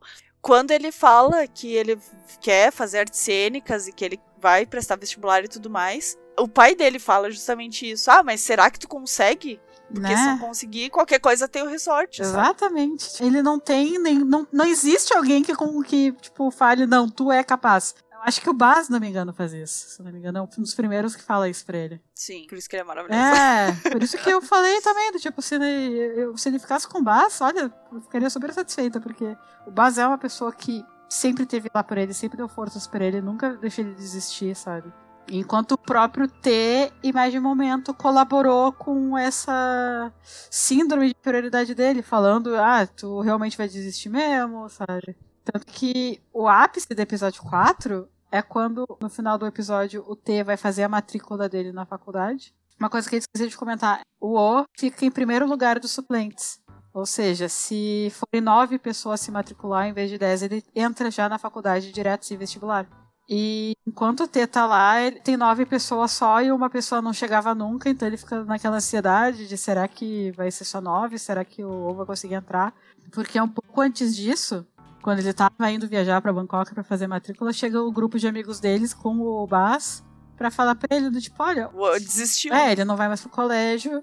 Ele meio que largou tudo. Ele se conformou e não vai nem fazer vestibular, provavelmente. E eu ter ficar com aquilo na cabeça, tipo, porra, não, não posso deixar isso acontecer, sabe? Ele não pode desistir agora, depois de tudo que passou. É, um dos amigos dele ainda comenta assim, cara, eu acho que tu é o único que pode, sabe, ajudar ele nessa. É, Só que eles estão brigados, estão separados, sabe? é, Porque foi Depois depois, que eles. É, foi depois que meio que o T falou, não, a gente é amigo. E daí o, o O falou, não, a gente não vai ser amigo, não. é. E então chega de última hora a pessoa que faltava e o T, tipo, desiste da própria vaga pelo O. Era uma coisa que eu admito que primeira vez que eu ouvi eles falarem disso na série, eu já pensei, porra, o T vai desistir pelo O. Uhum, uhum. Foi uma coisa que eu pensei e realmente aconteceu.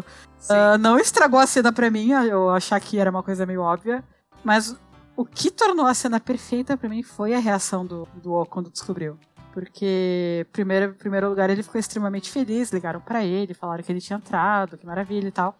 Só que depois que ele descobre que o motivo que ele entrou é porque o T desistiu por ele, primeira coisa que passa na cabeça dele, né, do tipo, porra, olha que cara legal, sabe, desistiu por mim. Porque o T consegue entrar. O T, o T ele é esforçado, ele é inteligente, ele consegue entrar. Uh, isso não seria o problema. O problema é que a primeira coisa que passou na cabeça do O foi do tipo, porra, realmente nem tu acredita em mim, tu me acha um burro, tu me acha inferior, a ponto de tu esfregar na minha cara, sabe? Que tu consegue passar sem isso e me dar essa tua vaguinha, sabe? É basicamente isso. E eles ficam trocando indiretinhas pro Instagram. E ainda tem. Ah, a cena da reação da família dele. Puta que pariu. Nossa, a cena da reação da família do T é uma obra de arte. É, nossa, toda ela é perfeita, porque a mãe do a mãe do T, ela, tá, ela fez uma festa, sabe? O orgulho da vida dela, imagina, né? Família asiática, super exigente. Conseguiu um filho passando na faculdade, tipo, antes do tempo de tão foda que ele é. Ela faz uma festa para toda a vizinhança, chama, refecha restaurante, sabe? Quando ele volta destruído, né, por ele ter desistido da vaga, a mãe dele, nossa, soltava fogos e, e ainda foi a Tarn, ela foi para lá porque o, o O entrou em contato com a Tarn, perguntando se ela sabia se, se ele chegou a desistir da vaga. Então a Tarn vai lá para descobrir isso. E a mãe já falando que, nossa, aqui está a futura namorada do meu filho perfeito que entrou na faculdade, na frente de todo mundo, e ele apaixonado por outro homem. Tipo, uh, já, ele já tinha meio que partido o coração da Tarni nessa época, porque ele já meio que negou a Tarni. Teve até a questão das cores, né? Que tu comentou. Quando ainda tinha um pouco de dúvida do, do T sobre gostar ou não do O, quando ele ainda estava meio que tentando investir na Tarni, uh, ele comenta do sutiã dela que estava aparecendo. Que ele ainda estava com peitos na cabeça. E o sutiã dela tinha flores, que eu não lembro o nome daquela flor. Hibisco. Hibisco roxo. Então depois a Taryn chega para estudar com ele de novo. Ela vai com o mesmo sutiã e uma camisa transparente e dá um desenho que ela fez dessa flor para ele pintar. E enquanto isso ela meio que fica numa posição que ele pudesse ver os peitos dela, sabe? Que ela tava com o sutiã daquele dia, com as flores roxas. Só que na hora de colorir, o que que o, o que que ele faz? Colore com a cor vermelha, que é a cor que representou. E é também a cor do hibisco que ele colocou no no, na, na, orelha, orelha dele, isso. Quando eles estavam tendo um romance. É, quando eles estavam. Primeira vez que eles realmente se aproximaram com uma intenção um pouco mais do que amigos. Ele teve o rolê de colocar as flores, né, na orelha do. E depois de que aconteceu tudo isso aí, a Katarina vai lá e pede pra ele pintar a flor. E ele pinta da cor do ao invés de pintar da cor do sutiã da guria. Que é a cor que representa ela. Que é o roxo. E ela olha aquilo e ela, tipo, fica destruída, sabe? E tipo, termina, praticamente termina com ele. Ela termina com ele totalmente. Ela vê que não adianta, ela tá perdendo tempo, que ele não gosta dela como ela imaginava. E isso meio que destrói o T, né? Porque o T tá super confuso, ele ainda não sabe o que, ele quer da vida, ele chega aí atrás dela, depois que, que rola todos os problemas com o. Ele corre atrás dela de novo, para ela dizer que gostava dele, porque ele precisava ouvir alguém falando, não importa quem fosse, sabe? Tanto que ela pede para ele dizer de volta e, e ele não consegue. Ele não consegue dizer, porque ele realmente não sente mais nada por ela. E aí, depois que rola tudo isso, ela ainda vai pra casa dele pra ver o negócio que o pede, né? Não comenta, e ela vai pra. Tipo, não sei, ela foi só da última pregada no caixão dela de tristeza, sabe? É tipo isso. Confirmar que realmente a pessoa que ele gosta não é ela, e sim o. Que ela vai lá e perguntar, ah, tu desistiu por ele, né? Daí ele fica do tipo, sem nem saber o que responder. E a mãe volta ainda falando não, porque eles são namorados, eles vão casar e tal. Daí ela levanta falando na frente de tudo que não, que não, que eles são só amigos. Aí já tava ruim e piora, sabe? Aí tem a cena que eu acho perfeita, que é quando ele conta pra mãe que desistiu da vaga. É, o, na verdade, antes disso, eles têm. Ele, o, o Tei e a Tarne, eles têm uma puta discussão. Daí é quando a mãe dele chega. É. Vê os dois brigando. Que é justamente por isso que a Tarni chega e fala assim: tu desistiu de tudo por ele. Exatamente. Aí ele fala: ai, desculpa, não dá, não rola. Aí ele fala: não tem que pedir desculpa pra mim, não tem que pedir desculpa pra tua mãe. Exatamente. Nossa, essa parte foi pesadíssima. Sim. Daí a mãe entra e fala: ah, pedir desculpa por quê? Ah. Ah. Aí Cara, eu chorei conta, nessa cena, é, eu chorei nessa conta, cena. E a mãe dele, aí que a gente descobre tudo que o T passou para conseguir passar nessa prova para chegar lá e desistir pelo O, sabe? Era ele gritando, mas tu ficou a noite sem dormir. Tu passou mal de tanto estudar, sabe? Me dá o telefone que eu vou ligar pro diretor pra tu entrar de novo. Dele, mãe, não adianta, sabe? Já foi. Já desisti, eu vou entrar na faculdade, não importa. E, nossa, essa cena inteira foi horrível. A mãe, assim, desesperada.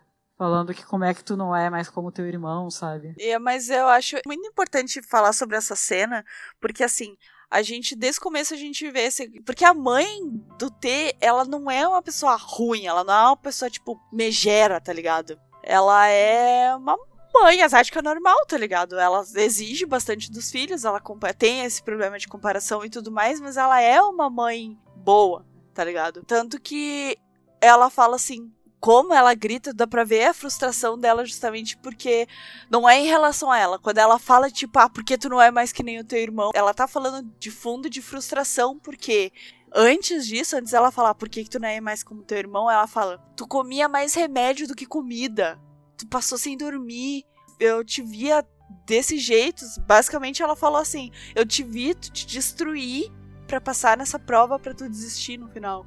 É. Por que, que eu vi o meu filho sofrendo desse jeito para desistir de tudo, sabe? Então a raiva, a ra...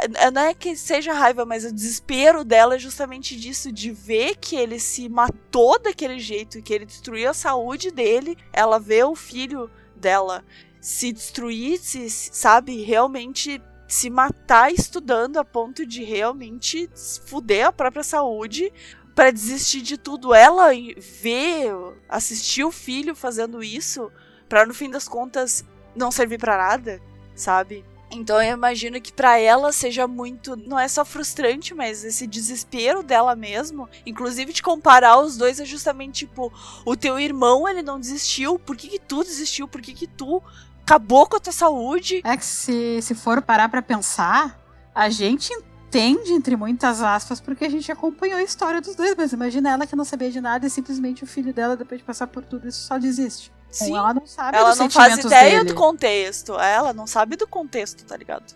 E mesmo assim, mesmo no contexto, foi. Ele fez uma coisa muito merda, na minha opinião. É. Ele não parou pra pensar nas consequências, sabe? Aí depois de tudo isso, ainda tem a conversa sem ser falada dos dois pelo Instagram. Que é o O descobrindo então que foi ele que desistiu da vaga. E falando do tipo, ah, tu acha que eu não vou ser capaz, então eu vou te mostrar. Tu enfia essa tua vaga no cu porque eu não vou aceitar ela, sabe? Então todo o desespero do de chegar no quarto, ele vê que o irmão deu dinheiro para ele pagar mensalidade, ele vê que a mãe comprou uniforme para ele sabe? E ele já não tá mais garantido na faculdade. E ele ainda descobriu depois que o O simplesmente não vai, não vai usar essa vaga. Que ele desistiu à toa, sabe? E toda essa cena, para mim, eu olhei aquilo e falei, rapaz, sabe? Gente! Caralho! Que é uma sucessão de merda atrás de merda. E foi muito bem feito e foi muito realista. Porque é muito mais complexo do que isso, sabe? É, é basicamente tipo.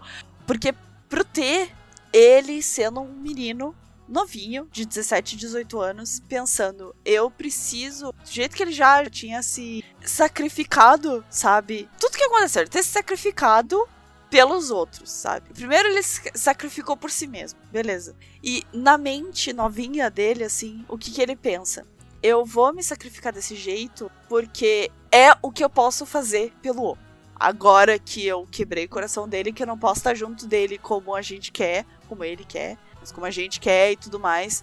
E eu quero que ele seja feliz, eu quero dar uma coisa boa para ele. Uma coisa na vida, sabe? Eu quero fazer uma coisa certa por ele. E ele desiste, sabe? Na mente simples dele, ele pensa que ele tá fazendo um gesto de sacrifício pelo O, e aí ele não pensa nas consequências do que ele tá fazendo, sabe? Então para ele acaba ali, né? Ele vai desistir por amor, vamos dizer assim, desistir. Acho que não é nem só por amor. Não vou dizer que não é por amor, não é por amor também. Mas não é só por amor, sabe? Mas é muito por arrependimento também sabe? Um jeito de um jeito de se redimir, né? Não deixa de ser um jeito que ele vê, né? Ele mesmo vê de se redimir se sacrificando pelo O, sacrificando o maior sonho dele, que ele mesmo fala o tempo inteiro, é o sonho dele desde sempre, mesmo quando não era o sonho do O, era o sonho do T já, sabe? E ele se sacrificou, teve essa, sabe, essa, esse, esse lance grandioso Altruísmo. na cabeça dele, assim. Altruísmo, é essa coisa tipo, nossa, sacrifício último porque eu quero que tu seja feliz, eu quero que tu. Porque tu merece isso, eu quero te É, dar não isso. quero que tu desista, tu merece, sabe? Isso, aquela coisa magnânima, tá É. ligado? Dele. E ele não perceber tudo o que implicava isso, sabe? Foi a primeira vez, na verdade, que ele fez. Isso aqui é meio triste, na verdade, se pensar. Foi a primeira vez que ele se sacrificou desse jeito, que ele abriu mão do negócio a ponto de ele não pensar na família dele. É. Dele não pensar nas consequências, ele não pensar em mais nada. Ele pensou no quê? Ele pensou em eu quero que o O entre na faculdade. Foi isso que ele pensou. Esse foi o objetivo dele. Só. Ele não pensou em mais nada. E era isso que ele queria que acontecesse. E não aconteceu. E aí o que aconteceu depois? Ele desistiu da vaga. E aí começou a bola de neve, né? Das merdas, das consequências do ato dele. Que é Aí envolveu a família, aí envolveu o próprio O, envolveu a tarde, envolveu todo mundo, sabe? Envolveu tudo que ele não tinha pensado na hora que ele, que ele fez esse sacrifício. Enquanto a única coisa que tava na mente dele é: eu quero ver o O feliz, eu- que o O alcance o objetivo dele, porque eu dou meu jeito, sabe? Eu dou meus pulos, eu consigo fazer de outro jeito. Então é muito triste realmente, sabe? Essa cena, como ela foi construída, como essa cena toda foi construída, dele desistindo da vaga e das consequências das coisas, tipo, o ficando tipo, puta merda, eu passei! E daí depois ele vendo, não, o O fez isso e como o O pensou, né? Sobre o sacrifício dele, ele menos, entre aspas, tanto que o próprio T, daí nas indiretinhas do, do Instagram dele, ele mesmo fala assim, tá menosprezando o que eu tô te dando, tá ligado? Tá menosprezando a bondade É, mal dos outros agradecido, sabe? mal agradecido, porque pra ele era isso, ele tava fazendo um ato magnânimo pra ele, sabe? E ele é recebido com 100% negativo, de todos os lados. E não só isso, quando ele pensa assim, tá, puta merda, chorando assim, morrendo chorando. Puta merda, beleza, agora eu vou ter que estudar.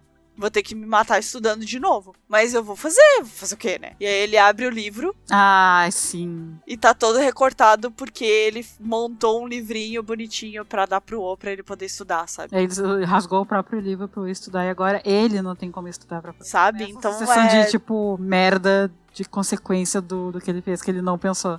Isso mostra o quanto ele não pensou. Sim, Nem é, livro, como é que ele ia estudar, sabe? Ele não pensou. Foi totalmente no, não, vai ser bom, eu vou ser uma pessoa maravilhosa, eu vou fazer isso por quem eu amo. Ele não pensou nas consequências. E não é que a gente, tipo, esteja dizendo que ele fez errado.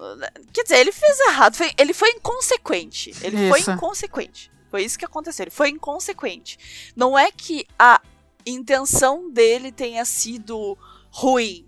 Não é isso. Ou então que a gente também tá menosprezando o que ele fez, sabe? Não é isso. É que realmente ele não pensou nas consequências. Ele foi inconsequente, sim. E não adianta fazer as coisas por amor. Às vezes o amor não, é só isso, tá ligado? Não é, não é só fazer por amor. Tu tem que pensar no que, no que tu tem que fazer, no que tu vai sacrificar e no que que realmente aquilo significa pras outras pessoas que estão envolvidas também.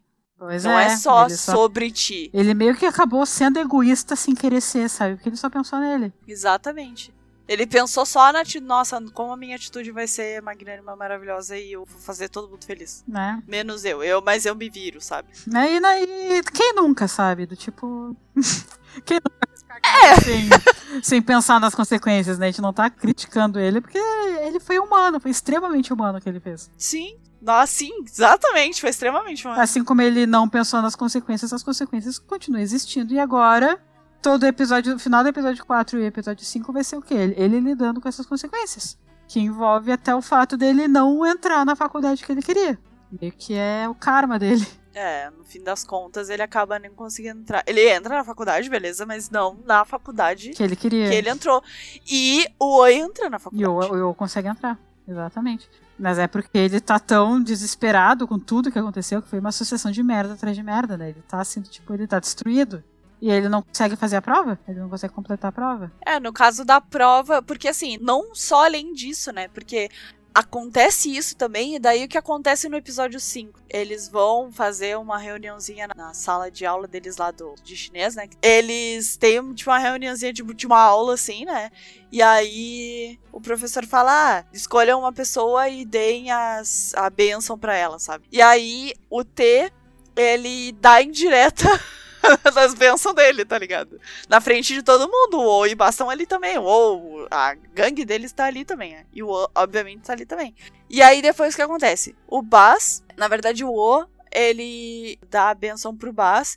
E aí o Bas pergunta: eu posso, tipo, devolver a benção pra pessoa que me deu? E aí o professor fala: beleza, vai fundo, né? Que não é. Tem regras, tem regras. E daí o Bas se declara na frente de todo mundo. Uhum, isso sim. Pro Foi pesadíssimo também. Tá todo mundo vendo. Inclusive, obviamente, o T também está vendo. O Baz ainda soltou aquela famigerada frase do tipo, eu não tenho vergonha que os outros saibam, sabe? Tipo, não tem problema nenhum de me falar na frente dos outros.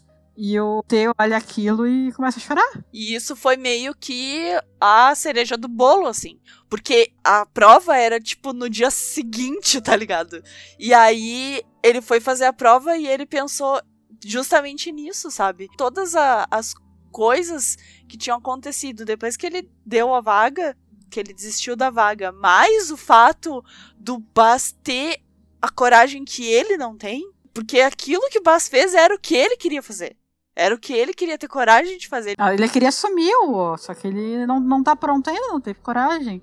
Ele pegou É. porque não teve coragem de assumir. Eu acho que não é nem porque ele não tem coragem, é porque ele tá tão confuso que ele não sabe como reagir a esse tipo de coisa ainda, sabe? E daí ele vê a solução de tudo no Bass, ele olha assim e fala: puta merda. É isso que eu devia ter feito, sabe? É é isso, eu, eu poderia ter feito isso, sabe? Que merda, que, que- por que, eu não fiz isso?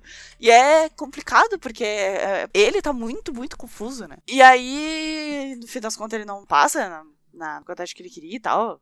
Mas logo depois, na verdade, que ele descobre que ele não passa na faculdade que ele queria, né? Ele tem a conversa com o irmão dele. Acho que é depois do Sutiã a minha segunda cena preferida. Porque envolve irmãos. Porque, ó, irmãos, eu tenho uma coisa por coisas fraternais, assim. Não, mas a. Eu tava torcendo demais pra que o Rum. O Rum é o irmão do T, né? Que o Rum tivesse um papel importante, porque na primeira vez. Episódio 4 mesmo, acho. É, que depois do beijo. depois do beijo e tal, e o T fala, tipo, fala pro O, vamos ser amigo. A resposta do O é, eu não quero ser teu amigo. Não é isso que eu quero. Tu não é mais meu amigo. Tu não é meu amigo. E daí ele vai embora, sabe?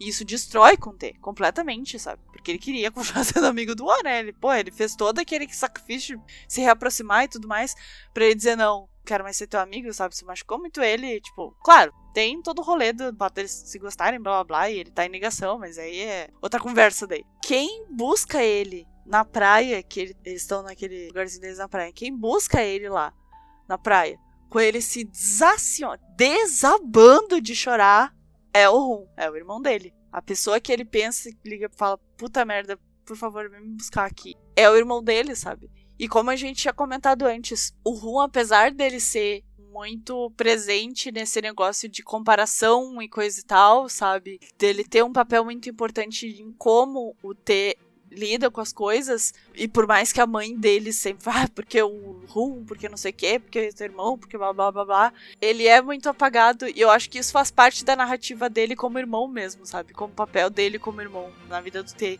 Ele é muito apagado, apesar dele ser exaltado de outras maneiras, ele ainda é muito apagado porque ele quer viver a vidinha dele também, né? Ele tem a vida dele, os problemas dele, pá. E a hora que ele brilha é justamente o momento em que ele consegue ser o irmão que o T precisa que ele seja, né? E então tem essa, essa cena de que ele vai buscar de moto e tal, e no episódio 4, mas também tem a cena do episódio 5, que é eles conversando. Que aí eu tinha comentado da camiseta, das cores da camiseta e tudo mais, que, que o T tava sentindo. Que é quando o T fala pro Rum assim: Eu gosto do O. Vou fazer o quê? Que merda, que agora? Né? O que eu vou fazer, sabe? E aí o Rum, nossa, ele sensatíssimo, obviamente, sensatíssimo e fala, eu sou teu irmão e não tem problema, tu gosta dele, sabe? E aí o T fala, ai, mas a mãe sabe o que ela vai pensar e não sei o que, não sei o que. E ele fica desesperado falando tudo sobre tudo que ele acha, né? Ele finalmente, na verdade, aquela cena entre o T e o Rum é justamente a cena que o T finalmente Admite. fala tudo que ele tá sentindo. Não só admitir o fato dele tá gostando do O, mas tudo que ele tá sentindo, todas as frustrações em relação à mãe dele, todas as frustrações que ele tem em relação a tá gostando de um cara, sabe? Toda essa coisa de ser confuso para ele, dele tá desesperado e não saber o que fazer, né? E ele finalmente consegue vocalizar isso, vocalizar esses problemas, esses sentimentos confusos que ele tem, que ele tá sentindo, assim. E aí ele busca apoio no irmão dele, né? O irmão dele é outro personagem que ele não aparece tanto quanto o Baz e a Tarn, mas os momentos que ele aparece são muito significativos pro crescimento do T, sabe? E eu acho isso muito foda. Falando de Tarn, isso me lembra da cena que ela aparece depois que ele passa na faculdade que ela ainda tem esperança. Puta, sim! É que, na verdade, depois de tudo que acontece, né? Os negócios deles passarem na faculdade, tudo mais, blá blá blá blá, tem o negócio do Bas e da Tarn ainda, né? Porque, na verdade, o Oi e o Bas começam a sair. Depois que o Bas fala assim, ah, eu gosto de ti, beleza, tipo... É, já que o, o sair, T tá meio que ele deixa claro que não, não vai ter como eles serem namorados, aí então o O resolve do tipo,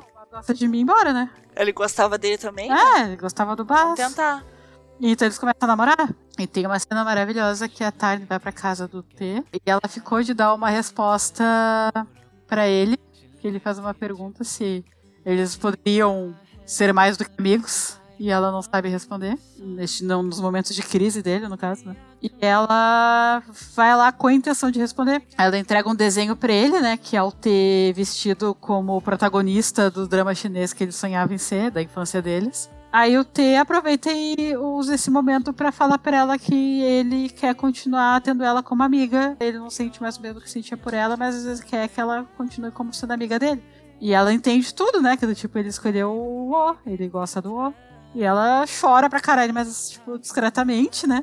E aceita e, tipo, fala: Não, eu quero continuar próxima de ti, eu quero continuar sendo tua amiga, não tem problema. A minha resposta é que eu quero ser a tua amiga, sabe? Aqui é na hora que aparece o desenho, de perto o desenho. Ai, sim. É, na hora dá um close no desenho, tu vê que o desenho que ela fez, o T tá usando a flor roxa, que é a cor dela. Então, na verdade, a resposta dela era que ela queria ser a namorada dele. E ele já cortou ela antes dela dar essa resposta. Acho que ele imaginava que ela ia querer ser amiga, né? E já falou que, tipo, não, vamos realmente ser amigos. Que ele tá muito feliz. De que eles vão continuar amigos e tal.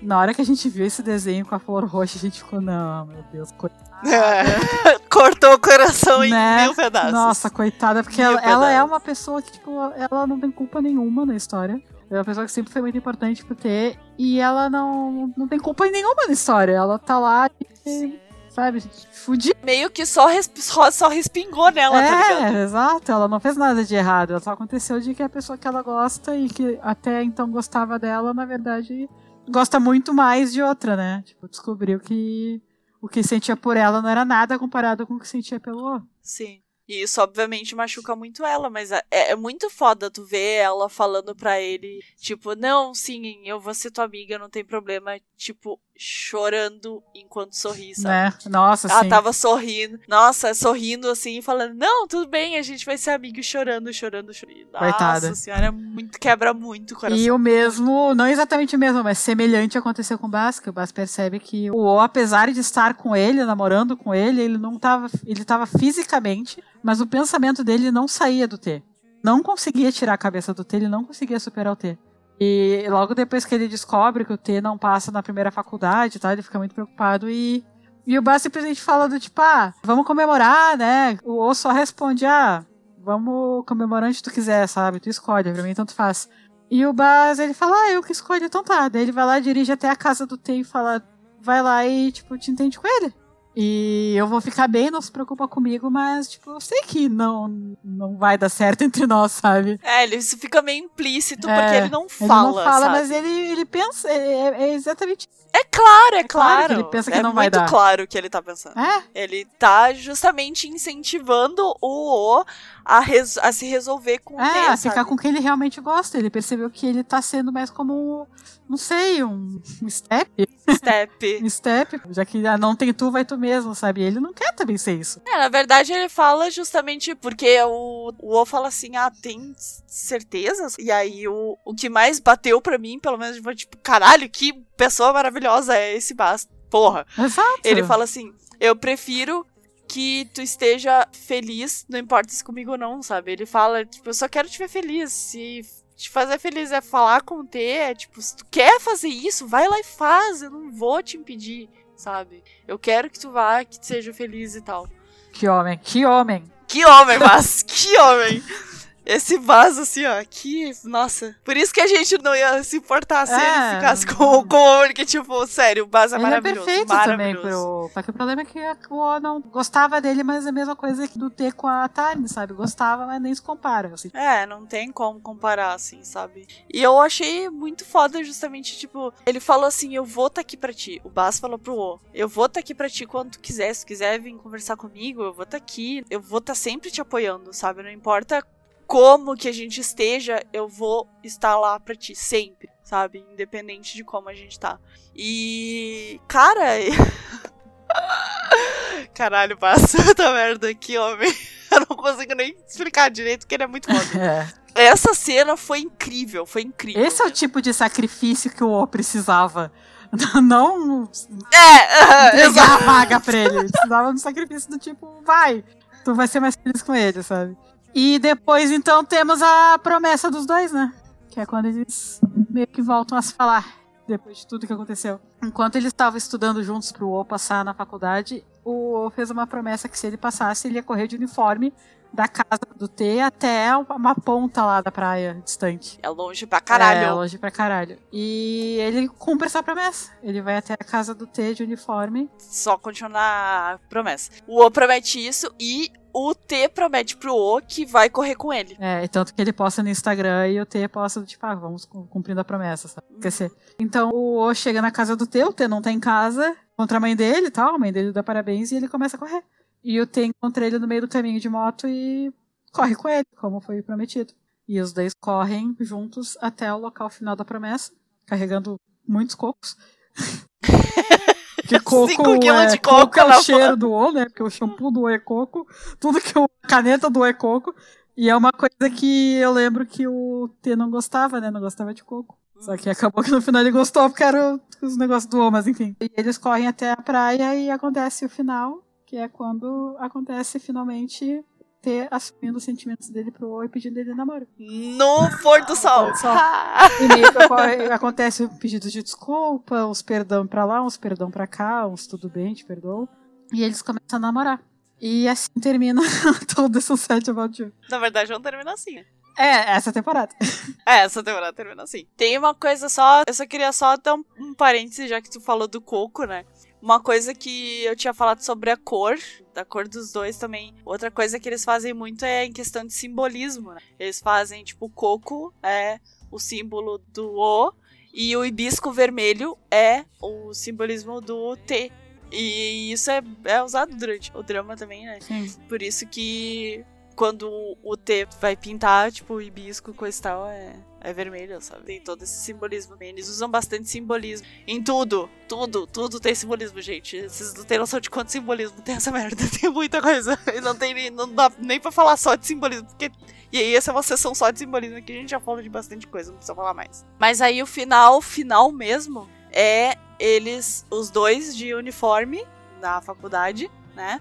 com as cores das, daí, das faculdades dele, que não por acaso, não por acaso, é azul pro O e vermelho pro T, que é as cores que eu tinha comentado antes, que é as cores trocadas deles. E é aí, e aí em cima assim, a gente se vê dia 11 de março de 2021. É, vamos ter continuação, graças a Deus. Vamos ter continuação de Sunset, graças a Deus. Eu esqueci desse trecho que eu também não gostei tanto. Eu gostei que eles ficaram juntos, não tem problema. Só que, como eu disse, eu acho que eles ainda não estão preparados para o relacionamento. Eles ainda têm muitos traumas que não foram resolvidos. Todo esse rolê de o T dar a vaga pro O, o O se sentir inferior, sentir que está sendo menosprezado, o T sentir que ele está sendo mal agradecido. tudo isso não ficou resolvido. Ficou É, não perdoado. tem como resolver só naquilo. Nós falaram lá quando eles foram gritar pro Porto Sol. Não tem como ter resolvido tudo isso só dizendo, ah, vamos, vamos namorar e tipo, tá tudo resolvido. É. Não. Tem como, sabe? Eles meio que aceitaram que as coisas aconteceram assim, beleza, mas é uma coisa de muitos anos que culminou naquele momento, sabe? Não foi uma coisa assim do momento, é uma coisa que já tava se acumulando há muito tempo. E não facilmente perdoada, esquecida, resolvida, passada por cima, assim. É uma coisa que, graças a Deus, vai ter segunda temporada, porque isso ainda vai dar muita coisa pra eles, ainda vai dar problema no relacionamento deles. É uma coisa que eles realmente precisam resolver de verdade. De verdade. Sentar, conversar, terapia neles, sabe?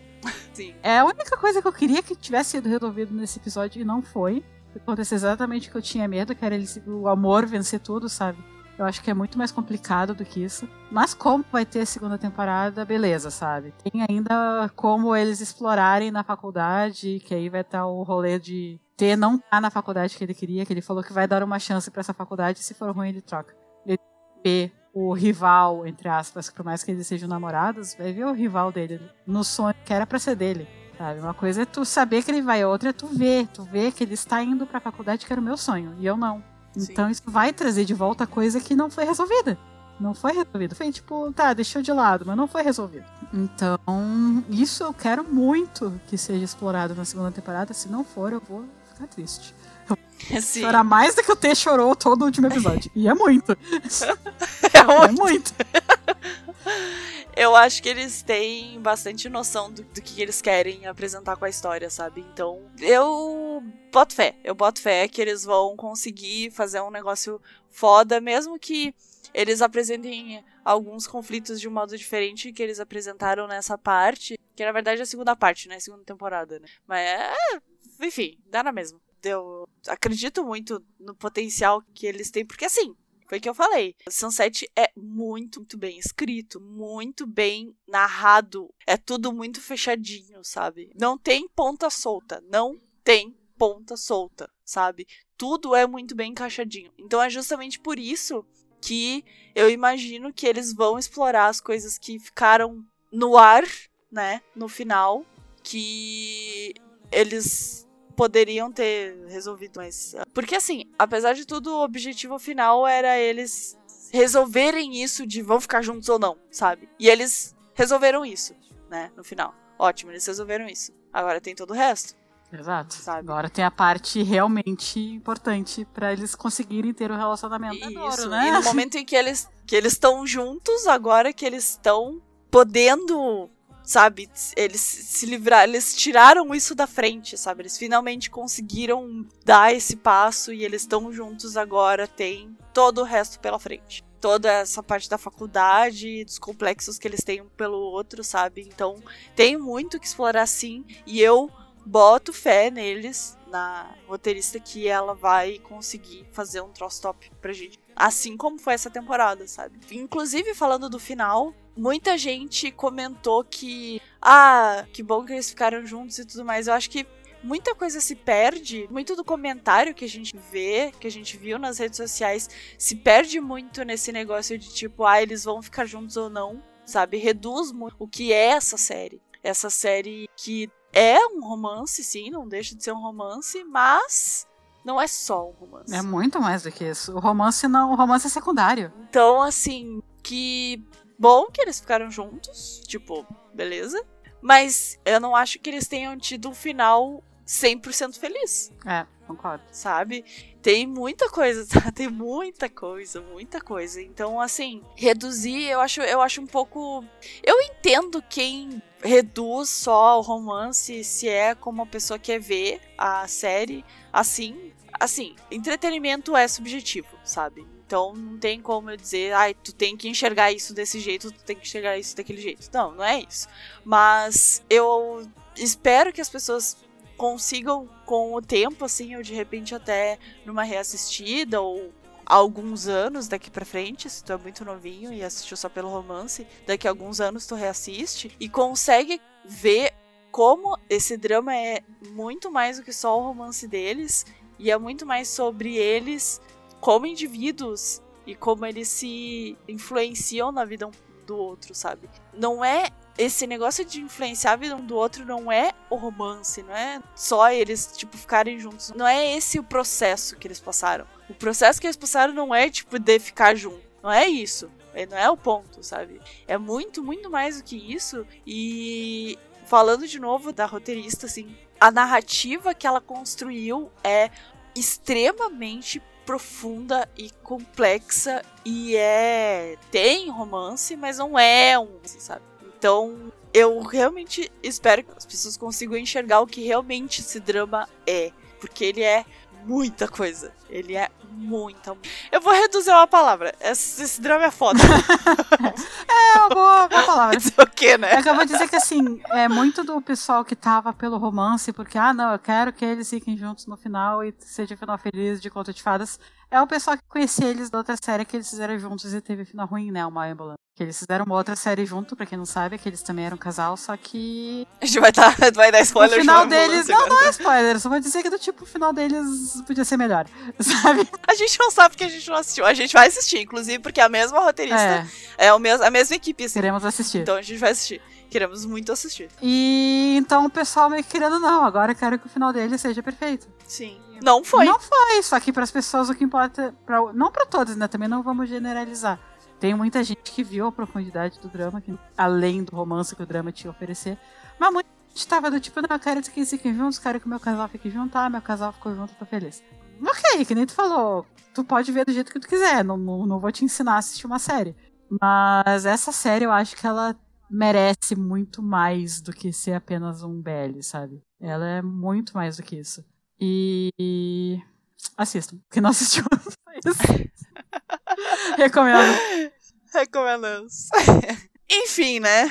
E eu acho que é isso que a gente tem para falar. E eu vou dizer assim, em linhas gerais, que a gente tem para falar de Sunset, porque, caralho, é dá muito debate, é. porque essa série é muito incrível. E aproveitando a deixa para falar do tipo, se gostou dessa série, essa série é boa porque ela não, que nem nós falamos, ela não segue o padrão de novel de livro e BL tailandês. Uhum. Vamos assistir série de outros países? Vamos! Vamos! É, aí vocês é. vão conhecer muito mais série nesse estilo. Nesse nível, assim, de série boa, que não é diferente, sabe?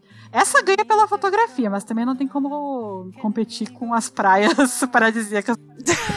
As praias de Phuket não tem como. Infelizmente, né, não tem o que fazer. A Tailândia é linda. Mas questão de ser uma história diferente, uma história com profundidade, com atuação foda, sem querer menosprezar os BLs da Tailândia, tem muitos BLs bons na Tailândia, sim. Apesar de ter muita coisa repetida, tem. Tu consegue encontrar alguns diamantes preciosos no meio de um monte de concha vazia. Mas se quer ver coisas diferentonas, assim que nem Sunset, vai ver BL de outros países. Vai ver da Filipinas. Filipinas tá. Filipinas tá surpreendendo de um jeito, É, tá assim. dando um show, assim. Japão tá voltando com tudo, sabe? Tá mostrando por que somos reis do BL, eles estão chegando de novo. Até Coreia. Coreia ainda, ainda acho que é um pouco mais pelo hype de ser Coreia, mas enfim, né? Quem sou eu pra dar opinião? Mas tem coisas legais na Coreia também. Então vamos sair um pouquinho da Tailândia para conhecer outras coisas. E é isso, né? Notas finais eu dou. Um milhão um de. de... É... 10 mil litros de lágrimas de. de... Sim. Muitas lágrimas. Muitas, todas elas. Assim, a observações finais, tipo, é uma opinião final, assim. Sunset é incrivelmente bem contada, ela é incrivelmente bem escrita. São duas coisas diferentes. Bem contada e bem escrita são duas coisas São. diferentes. Ela é muito bem dirigida, ela é muito bem editada, ela é muito bem. Atuada? Muito bem atuada. Muito bem atuada. Muito bem. O visual dela é muito foda. As músicas, como eu já tinha comentado antes, elas também são muito fodas. O jeito que elas são colocadas na série, usadas na série e tal, sabe? Simbolismo e coisa e tal, assim. Essa série é uma série completa. Ela é completa. Ela tem tudo de bom e bem feito. Tudo é bem feito. Não tem absolutamente nada que eu possa reclamar de fato, sabe? Reclamar, tipo, dizer, não, isso aqui é ruim. Não. Eu não consigo dizer nada que seja, tipo, ruim, ruim. Tem algumas coisas que eu acho que poderiam ser um pouco diferentes, mas elas não chegam a ser ruins, né? Mas eu, particularmente falando, por mim, assim, Aito Sunset About You, pra mim, é um dos melhores BLs de 2020 de longe. Longe. Uhum, concordo. Questão de técnica, de história, de tudo, concordo. E era isso, né? É, e era isso. Nos sigam em todas as redes sociais do mundo. Estamos no Twitter, Instagram, Facebook e YouTube. 321 Play Podcast. Tá esse nome em todos os lugares, por favor. Nós não somos as pessoas mais atualizadoras de redes sociais que existem no mundo, mas nós estamos sempre olhando mesmo assim. Se quiser falar com a gente, pode mandar DM, que a gente sempre olha. Pode mandar sugestão, pode mandar beijo pra mãe, pode mandar o que quiser. Pode mandar sugestão pra gente também, viu? Então era isso. Até o próximo. Até o próximo episódio, então, gente. Tchau. Tchau.